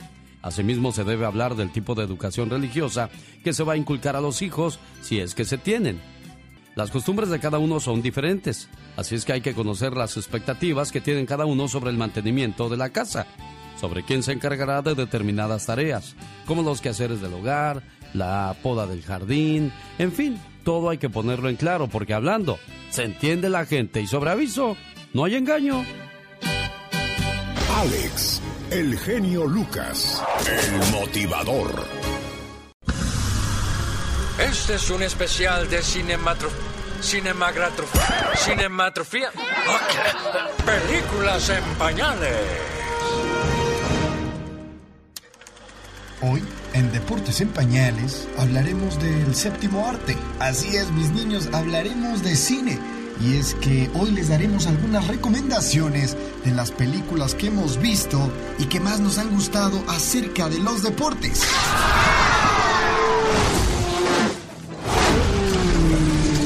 La primera película se llama Rush, Pasión y Gloria. Se estrenó en el año 2013 y recaudó 98.2 millones de dólares. Esta película es para los amantes de la velocidad y para los amantes de la Fórmula 1. Y es que cuenta la historia del galán inglés James Hunt y el corredor perfeccionista, el histórico e inigualable Nicky Lauda. La película gira en torno a los 70s y a los orígenes de ambos y cómo fue que mantuvieron una competencia encarnizada, una competencia aguerrida dentro y fuera de las pistas. 100% recomendable Rush, Pasión y Gloria, mis niños.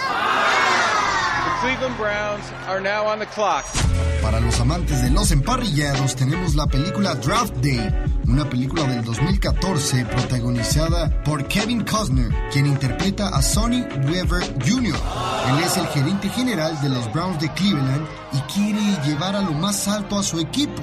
Esta película gira en torno al draft y este gerente general busca fichar al jugador número uno sin importar las consecuencias que esta decisión pueda traer a su vida laboral, pero sobre todo a su vida personal. No se la pierdan mis niños, es sumamente emocionante. El béisbol. Ay, el rey de los deportes no podía quedarse atrás y es que hay muchas, demasiadas cintas que hablan sobre este magnífico deporte. Pero hoy les recomendaremos una que sin duda es una obra maestra. La película se llama Moneyball, el juego de la fortuna, y fue estrenada en el 2011. There are rich teams and there are poor teams. Then there's 50 feet of crap. And then there's us. Esta película protagonizada por Jonathan Hill y Brad Pitt cuenta la historia de Billy Vane, quien es el gerente general de los Atléticos de Oakland. Bueno, Billy Vane estaba cansado de perder, de que su equipo fuera un perdedor, y luego de perder los playoffs contra los Yankees, decide utilizar un método poco convencional en el rey de los deportes. Sabemos que el béisbol representa mucho más que un simple deporte. Es un juego de matemáticas, de números. Y es esto lo que hace que Billy Vane decida por contratar jugadores de acuerdo a sus estadísticas y a sus números. Un método con el que no estaba de acuerdo el resto de la organización, pero al final, bueno, al final, véanla mis niños porque está sumamente interesante. Y por último, ¿ya escucharon? Así es, inconfundible esa canción, ¿verdad? Así hablamos del mejor boxeador del mundo, del boxeador más famoso de la historia. Así es, Rocky Balboa. Y es que todos conocemos la historia del cemental italiano. Esta película, Rocky Balboa, fue estrenada en 1977 y ganó el Oscar a la mejor película en ese año. Una película que trasciende épocas, que puso a Sylvester Stallone en eh, la pantalla grande, le dio todos los reflectores y lo hizo uno de los mejores actores. Esta película recaudó más de 117 millones de dólares solo en Estados Unidos.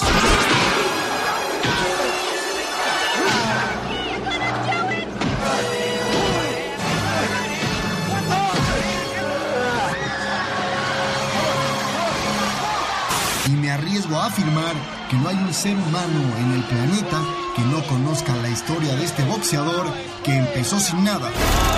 Y es que aquí les va el dato, mis niños, y es que 40 años han pasado desde que salió la primera hasta que salió la última versión, Creed 2. Y ustedes díganos, ¿cuál es su favorita o cuáles nos recomiendan? Yo soy Héctor Hernández y esto es Deportes en Pañales.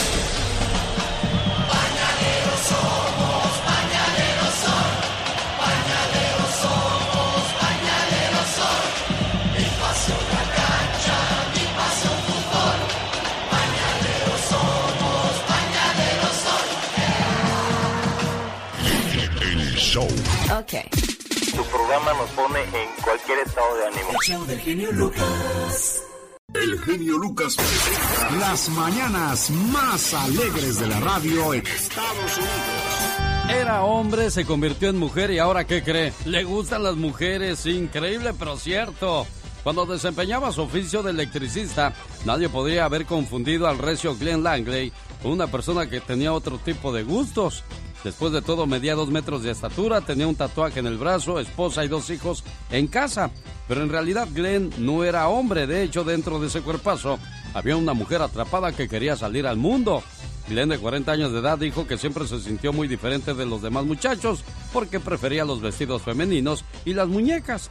Jamás habló con nadie sobre su vergonzoso secreto, incluso hasta se casó con una bella mujer llamada Sandra. Dos años más tarde se convirtió en papá.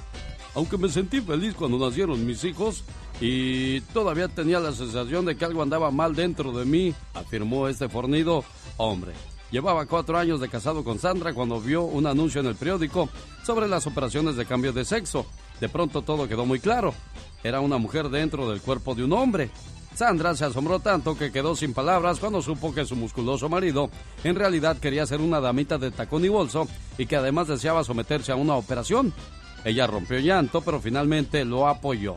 Unos cuantos días más tarde, Glenn estaba en observación por los especialistas de cambio de sexo en el Hospital Cruz de la Caridad en Londres, Inglaterra. Dos años después de su primer examen fue aceptado para el tratamiento de cambio de sexo y le dieron hormonas femeninas y pronto empezó a desarrollar un gran busto y una voz más aguda. Cuando las operaciones de cambio de sexo se complementaron, Glenn se cambió de nombre a Kimberly y se divorció de Sandra porque pues había que hacer ese tipo de cambios, pero aún se siguieron viendo como dos buenas amigas. Kimberly dejó de, de que varios hombres le trataran de conquistar, pero descubrió que no sentía atracción hacia ellos. El desastre llegó cuando Kimberly desarrolló esclerosis múltiple y se vio condenada a vivir en una silla de ruedas. Lo más sorprendente del caso es que se enamoró de Susan, la enfermera que la cuidaba o lo cuidaba, y planeaba casarse más tarde con ella. Legalmente esto es posible porque los papeles de Kimberly siguen siendo los de un hombre a los ojos de la ley. Pero la relación entre Susan y Kimberly terminó porque Susan no pudo soportar la presión de su familia de vivir con alguien que no estaba muy seguro o segura de lo que quería hacer. Gente madura y centrada escucha este show. Por desgracia no nomás estamos de pasos en esta vida y pues hay que irnos tranquilos, así como mi madre me pidió perdón muchas veces por tantas cosas que me hizo, pues yo personalmente la perdoné y no soy quien para perdonar, ¿verdad? Porque un hijo no tiene que perdonar a su madre, al contrario. Cada mañana. Rosmarie Pecas con la chispa de buen humor. Adiós, amor, me voy de aquí. Y esta vez para siempre. ¡Ay! Grito ametralladorcita.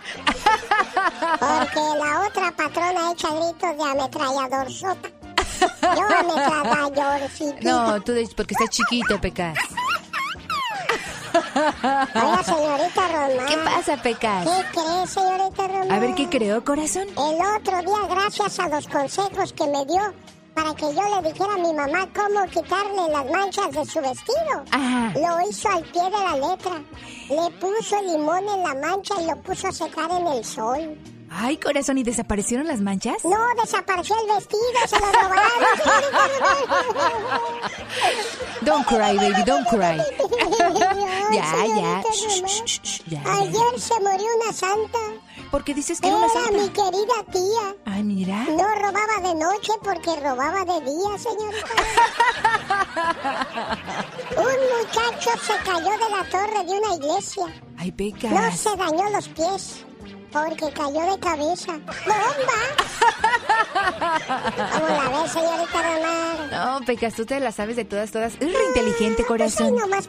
Qué bueno que trabajo contigo, mi Pecas. Algo se me ha de pegar. Antes el hombre que ahorraba dinero era codo. ¿De veras? Oye, el que logra ahorrar dinero es un superhombre,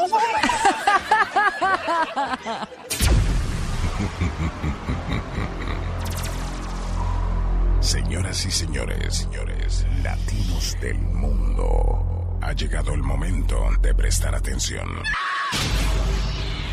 Porque directamente presenta. Señoras y señores, hablemos de animales curiosos y cómo sobreviven. Algunos animales han encontrado trucos ingeniosos para enfrentarse a sus depredadores. Por ejemplo, el zorrillo.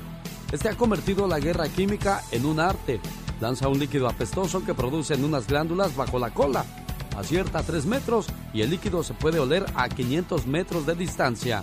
La pequeña tortuga amisclera no es más grande que un platito de café, pero el olor que emite esta para alejar a sus depredadores tumbaría a un elefante sin ningún problema. Cuando se ve amenazada, la serpiente hocico de cerdo finge estar muerta e incluso huele a muerto. Cuando lo atacan el pez puercoespín aparentemente pequeño, este comienza a tragar mucha agua y se hincha como una bola erizada de púas. Si no se asusta y sale corriendo, el agresor descubre que es imposible tragarse al pez puerco espín. Nadie mataría a un muerto, de manera que cuando se le amenaza a la comadreja, esta se echa en el suelo y se queda quieta con la boca abierta y los ojos vidriosos, como que ya pasó a mejor vida y pues nadie se le acerca o intenta matarla. Los camaleones cambian de color cuando se enfadan o se asustan, cuando tienen frío o calor y sobre todo cuando están enfermos. Las personas palidecen cuando se enfadan o tienen miedo. Los pulpos se vuelven blancos y demás colores para asustar a sus enemigos. Por otra parte, señoras y señores, hablemos de más cosas curiosas de la madre naturaleza. Por ejemplo, el lagarto de cristal no tiene patas y si lo atacan, suelta la cola, la cual se sacude como una serpiente para distraer al enemigo mientras el lagarto se escapa. Como el lagarto de cristal, el ratón de campo suelta la cola para escaparse, pero a él no le vuelve a crecer. La lombriz de tierra vuelve a echar cualquiera de sus segmentos y los pierde, incluso la cabeza. Si partes una por la mitad se convertirán en dos lombrices. Muchas orugas adoptan el aspecto de las plantas que comen para que no las casen los pájaros. Ellas se pueden camuflajear de tallos o de hojas. Por último, muchas mariposas llevan dibujos de camuflaje o señuelos en las alas para evitar ser devoradas por los pájaros. Increíble, pero cierto. ¿Qué es lo que más deseas en tu vida? ¿Más dinero? ¿Más amor? ¿Más suerte? Escuchando a Alex, el genio Lucas, hay más probabilidades de encontrarlos. Escúchalo. Omar, Omar, Cierros. En acción. En acción. El show del genio Lucas presenta la nota del día para que usted se ría.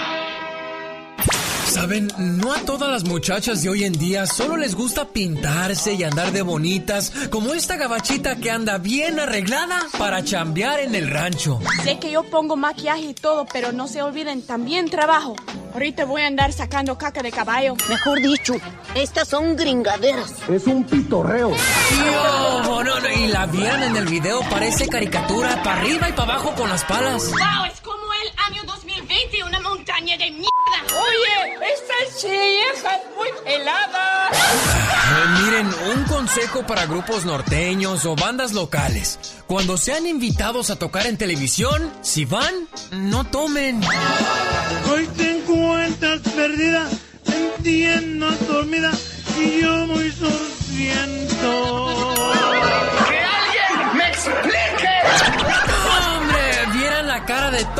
Los integrantes queriéndose tragar al vocalista, quien se le olvidó la letra y apenas se le entendía. Tu vida se seque, que de tu evento.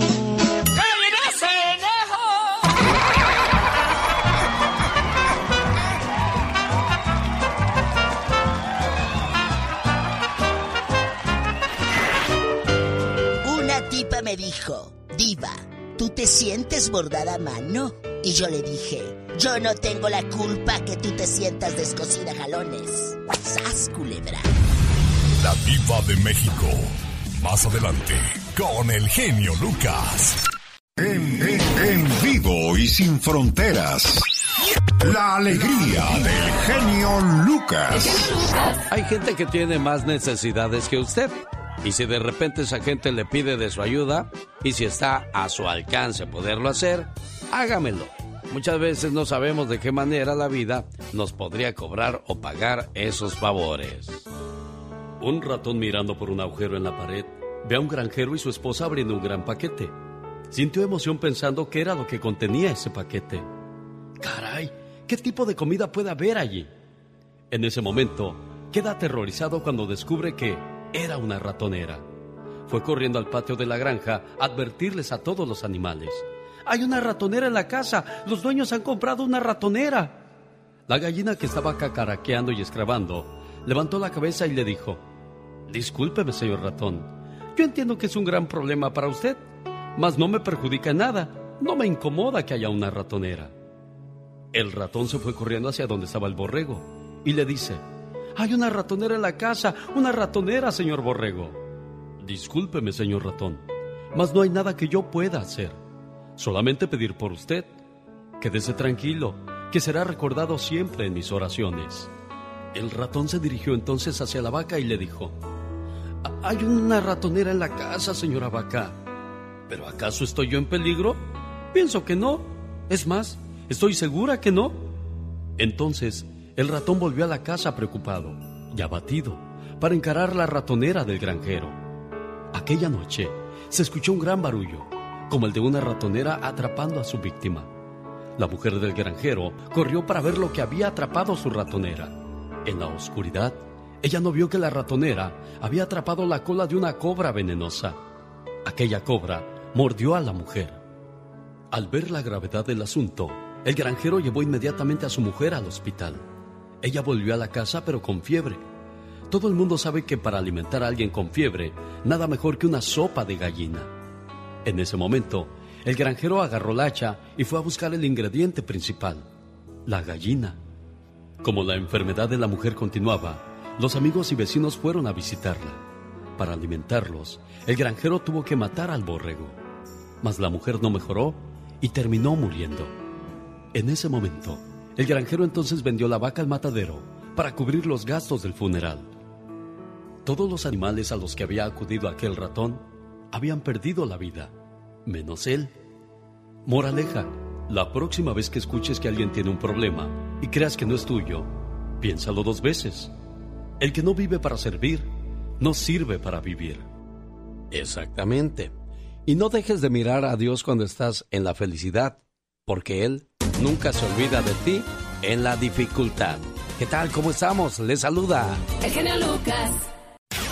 En el aire, el show del genio Lucas. Oiga, quiero mandarle un saludo a la gente que trabaja en el campo. A todos ellos llegó una ayuda muy importante en el año de 1907 y me refiero al tractor. La introducción del tractor significó para el campo un ingreso a la era moderna grande. Con el uso de esa máquina se logró hacer posible en pocas horas un trabajo que tomaba varios días al agricultor. En 1907 Henry Ford empezó a fabricar tractores en serie con componentes de autos, a los que bautizó como Farsones, los cuales tuvieron gran éxito y fueron exportados a Europa después de la Segunda Guerra Mundial. Antes no existía el cierre. En 1912 a alguien se le ocurrió tan fabulosa idea. Aunque hoy el funcionamiento del cierre nos parezca algo muy sencillo, su realización práctica no fue fácil. Las primeras producciones de cierres estaban muy alejadas de lo que conocemos ahora. Fue en 1912 cuando Gideon Soundback perfeccionó este invento y lo lanzó al mercado un año después. Y la empresa norteamericana Goodrich lo puso en unos botines para nieve y ahí se vino en adelante el éxito del famoso cierre que nació en 1912. No se podría hablar con exactitud del inventor ni del momento exacto de la invención de la bombilla o foco. En los primeros años se utilizaron como filamentos unas tiras de papel carbonizado, lo que empobrecía la duración de las bombillas. En 1913, el estadounidense Irving Lamuy llenó las bombillas con nitrógeno y argón para hacer más lenta la evaporación. En 1934 se empezó a usar el filamento doblemente enrollado que dio origen a los focos que hoy día conocemos. Y esto lo supo con su amigo de las mañanas, Alex, el genio Lucas. El genio Lucas. Lucas. El show. De ahora en adelante, te acompañaremos cada mañana. Cada mañana. Alex, el genio Lucas. El show placer enorme saludar a toda la gente de Zacatecas. ¿Cómo estamos los amigos de Chihuahua, Yucatán, Tlaxcala, Oaxaca, Coahuila, Aguascalientes? Mi teléfono 1877-354-3646. Dándote cada día más energía radial. El genio Lucas. El show. ¿Sabía usted que el himno nacional mexicano fue escogido en un concurso en el año 1853? Para acabar con los intentos de conseguir un himno que fuera del agrado de todos, el 12 de noviembre de 1853, el gobierno mexicano encabezado por el presidente Antonio López de Santana convocó a un concurso para escribir la letra de un himno a la patria. La convocatoria ofrecía un premio al mejor, a la mejor composición que pudiera servir de letra a un canto, el cual fuera verdaderamente patriótico, y se fijó un plazo de 20 días para presentar el trabajo. Se recibieron 24 composiciones, de las que el jurado calificador, compuesto por José Bernardo Cuoto, Manuel Carpio y José Joaquín Pesado, seleccionó como ganador al poeta potosino Francisco González Bocanegra, dando a conocer su decisión en el diario oficial el 3 de febrero de 1854. La historia cuenta que González Bocanegra originalmente no estaba interesado en participar en el concurso. Razonaba que escribir poemas para la mujer amada era una cosa muy diferente a escribir la letra del himno de una nación sin embargo, su prometida Guadalupe González del Pino, sin desanimarse por la continua falta de interés de Francisco, a pesar de la constante insistencia de ella y sus amigos para que participara, decidió tomar cartas en el asunto. Usando un pretexto, guió a Francisco a un cuarto, aislado en su casa. Lo encerró y no le permitió salir hasta que entregara una composición para el concurso. Después de cuatro horas de forzado, pero abundante inspiración, Francisco fue capaz de obtener su libertad a cambio de 10 estrofas que le pasó por debajo de la puerta a su captora. Estrofas que posteriormente ganaron la competencia. El mismo día en que se anunció el ganador del concurso de la letra del himno, se lanzó una convocatoria para ponerle música. Se recibieron 15 obras, de las que el jurado, compuesto por José Antonio Gómez, Tomás León y Agustín Valderas, seleccionaron como ganadora la titulada Dios y Libertad, compuesta por el español Jaime Nuno. Su victoria fue anunciada el 10 de agosto de 1854 aunque usted no lo crea. El show del genio Lucas te gustará. Recomienda, recomienda, recomiéndalo, recomiéndalo. Rosmarie Pecas con la chispa de buen humor. Eres la reina del cuento, del cuento perfecto que me enamoro. Oh, no más que sentimiento. Hola, señorita Rosmar. ¿Qué pachuca, Pecas? ¿Cuál es el rey que usa la corona más grande? ¿Cuál es el rey que usa la corona más grande? Me imagino, pues, uno que está cabezón, ¿no? Sí, señorita Rosmar. ¿De verdad? Pecas, mil disculpas, mi amor. Pensé que no iba a hacer eso. Ay, Pecas, te lo prometo que no sabía que iba a hacer eso, corazón. Que llores. ya, Pequitas. Ay, señorita Rosmar. ¿Qué pasó? Ay, yo nunca entro a la cocina. ¿Por qué nunca entras a la cocina tú, Porque Pecas? allá hay un bote que dice sal. El otro día llegué a un restaurante de comida rápida. ¿Y qué pasó Le en ese dije, aquí restaurante? es el restaurante de comida rápida. Ajá. Sí, niño, aquí está su cuenta, tome. ¡Qué fuerte! Muy fuerte, Pecas, muy fuerte. Había una vez una vaca Ajá. que se comió un vidrio. ¿Y qué pasó con esa vaca? La leche le salió cortada, señor. ¡Uy! Era una familia tan pobre, pero tan pobre. ¿Qué pasaba con esa familia Que pobre, no Pecas? tenían ni hambre siquiera, señorita. Su mascota era una mosca, señorita Uy, pobrecitos, Era tan Pecas. pobre, pero tan pobre ese pueblo. Ajá. Que el arco iris era en blanco y negro, señorita ¡Órale! Esta es otra nueva sección producida por Omar Fierros. Para el genio Lucas. Todos tenemos cosas buenas. Pero al igual tenemos cosas malas. Usted no me va a decir qué carajo tengo que hacer. ¿Pero qué consecuencias pueden traer esas cosas malas? Infórmate y aliviánate.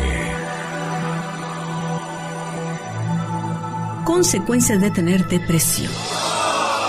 La depresión es un problema de salud. La gente con depresión se siente triste, desanimada o inútil durante semanas, meses y hasta años. Las personas deprimidas les parece que las cosas nunca van a mejorar. Ojo, existe la depresión grave. Esta es cuando la persona está pensando en hacerse daño a sí misma. Si tú eres una de esas personas, por favor, busca ayuda lo antes posible. O si tienes a alguien que está intentando contra su vida, por favor, puedes acudir a una red nacional de prevención del suicidio y no le dejes solo o sola. La muerte del ganador del Oscar, el humorista Robin Williams, nos tomó a todos por sorpresa. Y eso es porque la mayoría quizá no sabíamos que padecía de depresión, como lo confirmó su representante Carl Kinsman.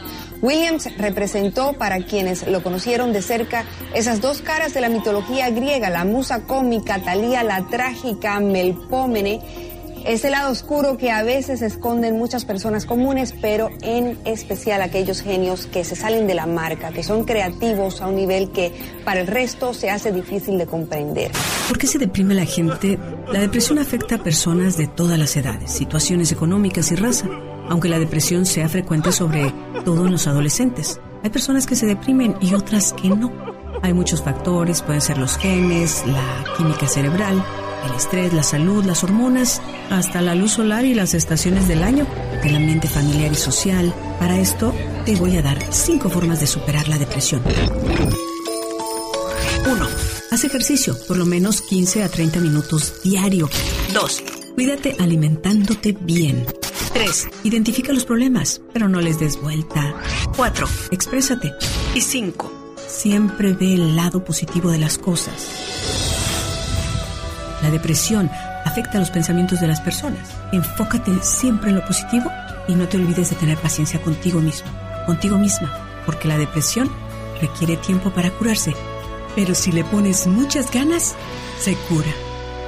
El show. Está maravilloso todo, todo. Tremendo. Padrísimo, ¿eh? Muy bueno. Las canciones, los poemas, el ambiente que hacen. Fantástico. Todo todo. Me encantó, me encantó. De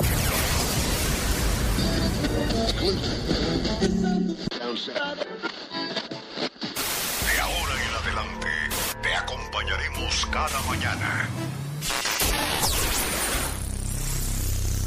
Active su cerebro y despierte sus sentimientos.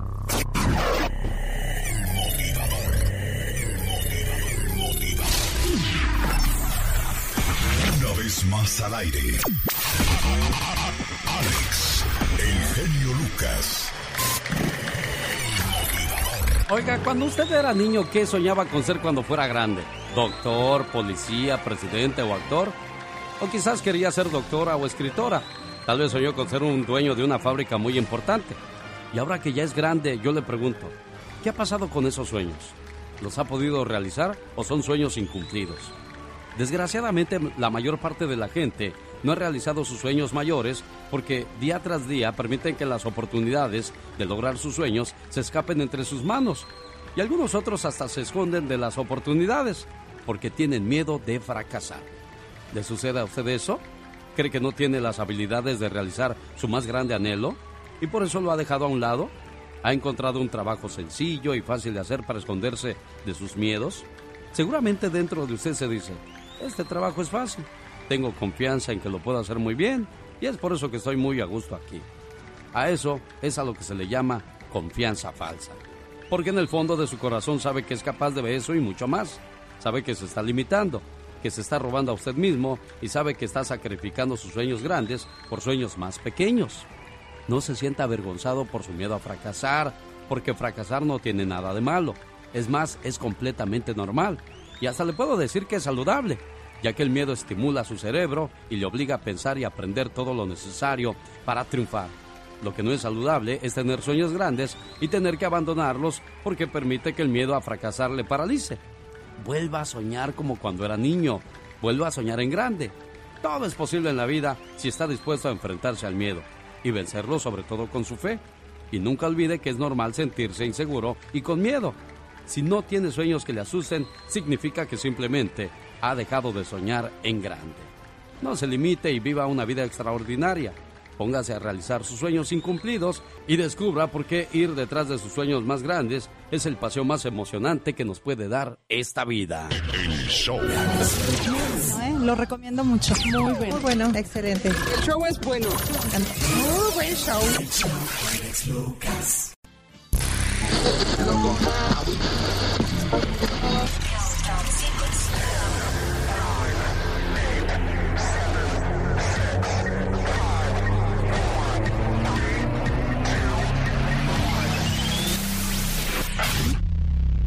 El genio Lucas revitaliza tu mente y, te entretiene día a día.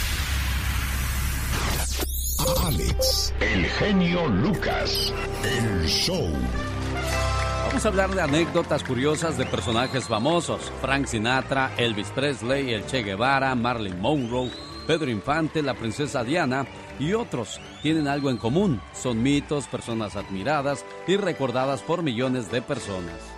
El Che Guevara. En todo el mundo existe muchísima gente que admira a Ernesto el Che Guevara. Es un hombre legendario para los jóvenes desde la década de los 60 y hasta la actualidad. En los planteles de la Universidad Nacional y el Politécnico en la Ciudad de México sigue siendo muy recordado. Lo curioso es que algunos de sus fanáticos han organizado en Internet un intercambio y compraventa de objetos relacionados con el guerrillero argentino, incluyendo chamarras y zapatos que supuestamente pertenecieron a él. El tráfico de fotos y videos es enorme e incluso se dice que hay una secta religiosa que venera al Che Guevara. Marilyn Monroe. Un secreto de esta bella actriz era que le gustaba dormir totalmente desnuda. No soportaba la ropa interior, pues repetidas veces soñó con un tipo que entraba a su recámara, la agarraba dormida y le quitaba el camisón y con esa prenda la ahorcaba en una larguísima agonía. Así es que siempre evitaba dormir con ropa por si el asesino de sus sueños se le aparecía en la vida real.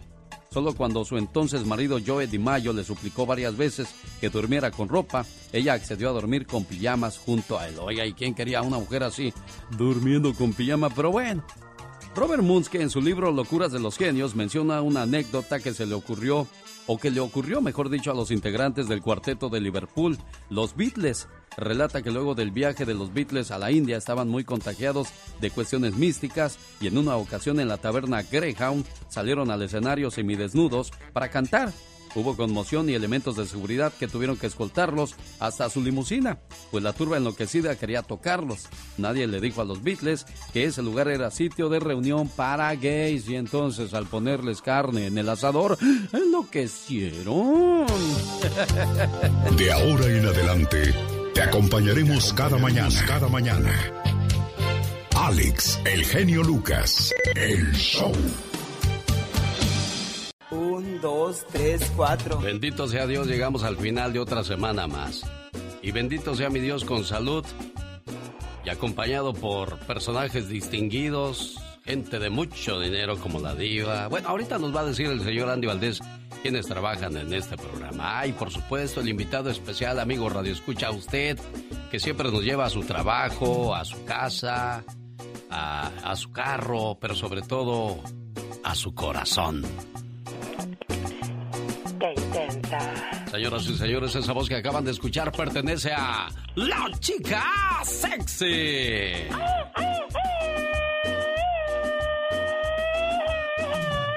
Que dice que cada vez que sale a la calle permite que la toquen porque no le vayan a hacer ojo. Exactamente.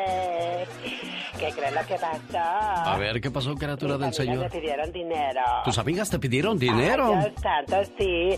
Ah, no, pero yo muy soronda les dejé un letrero colgado en mi puerta de la casa. Que decía cómo. No estoy, me fui al desierto a barrerlo.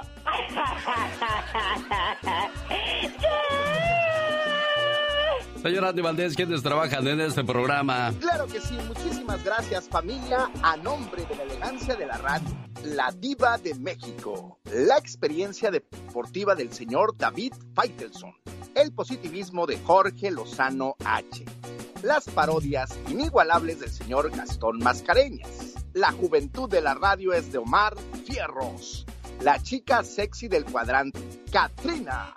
Con la información al día, Pati Estrada. La sonrisa eterna, Rosmar Vega.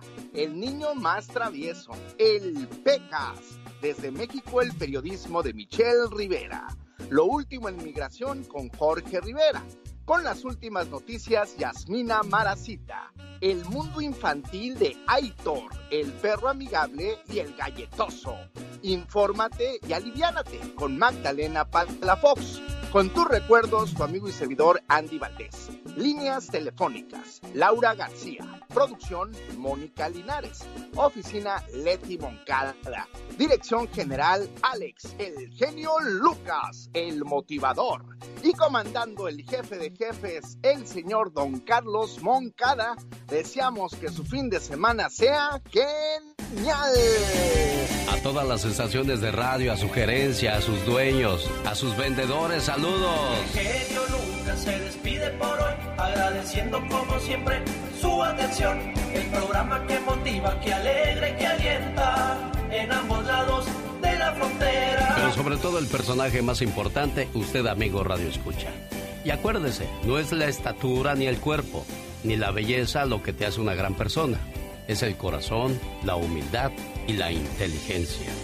Con ese mensaje le digo gracias por el favor de su compañía en una semana más. Hasta el lunes.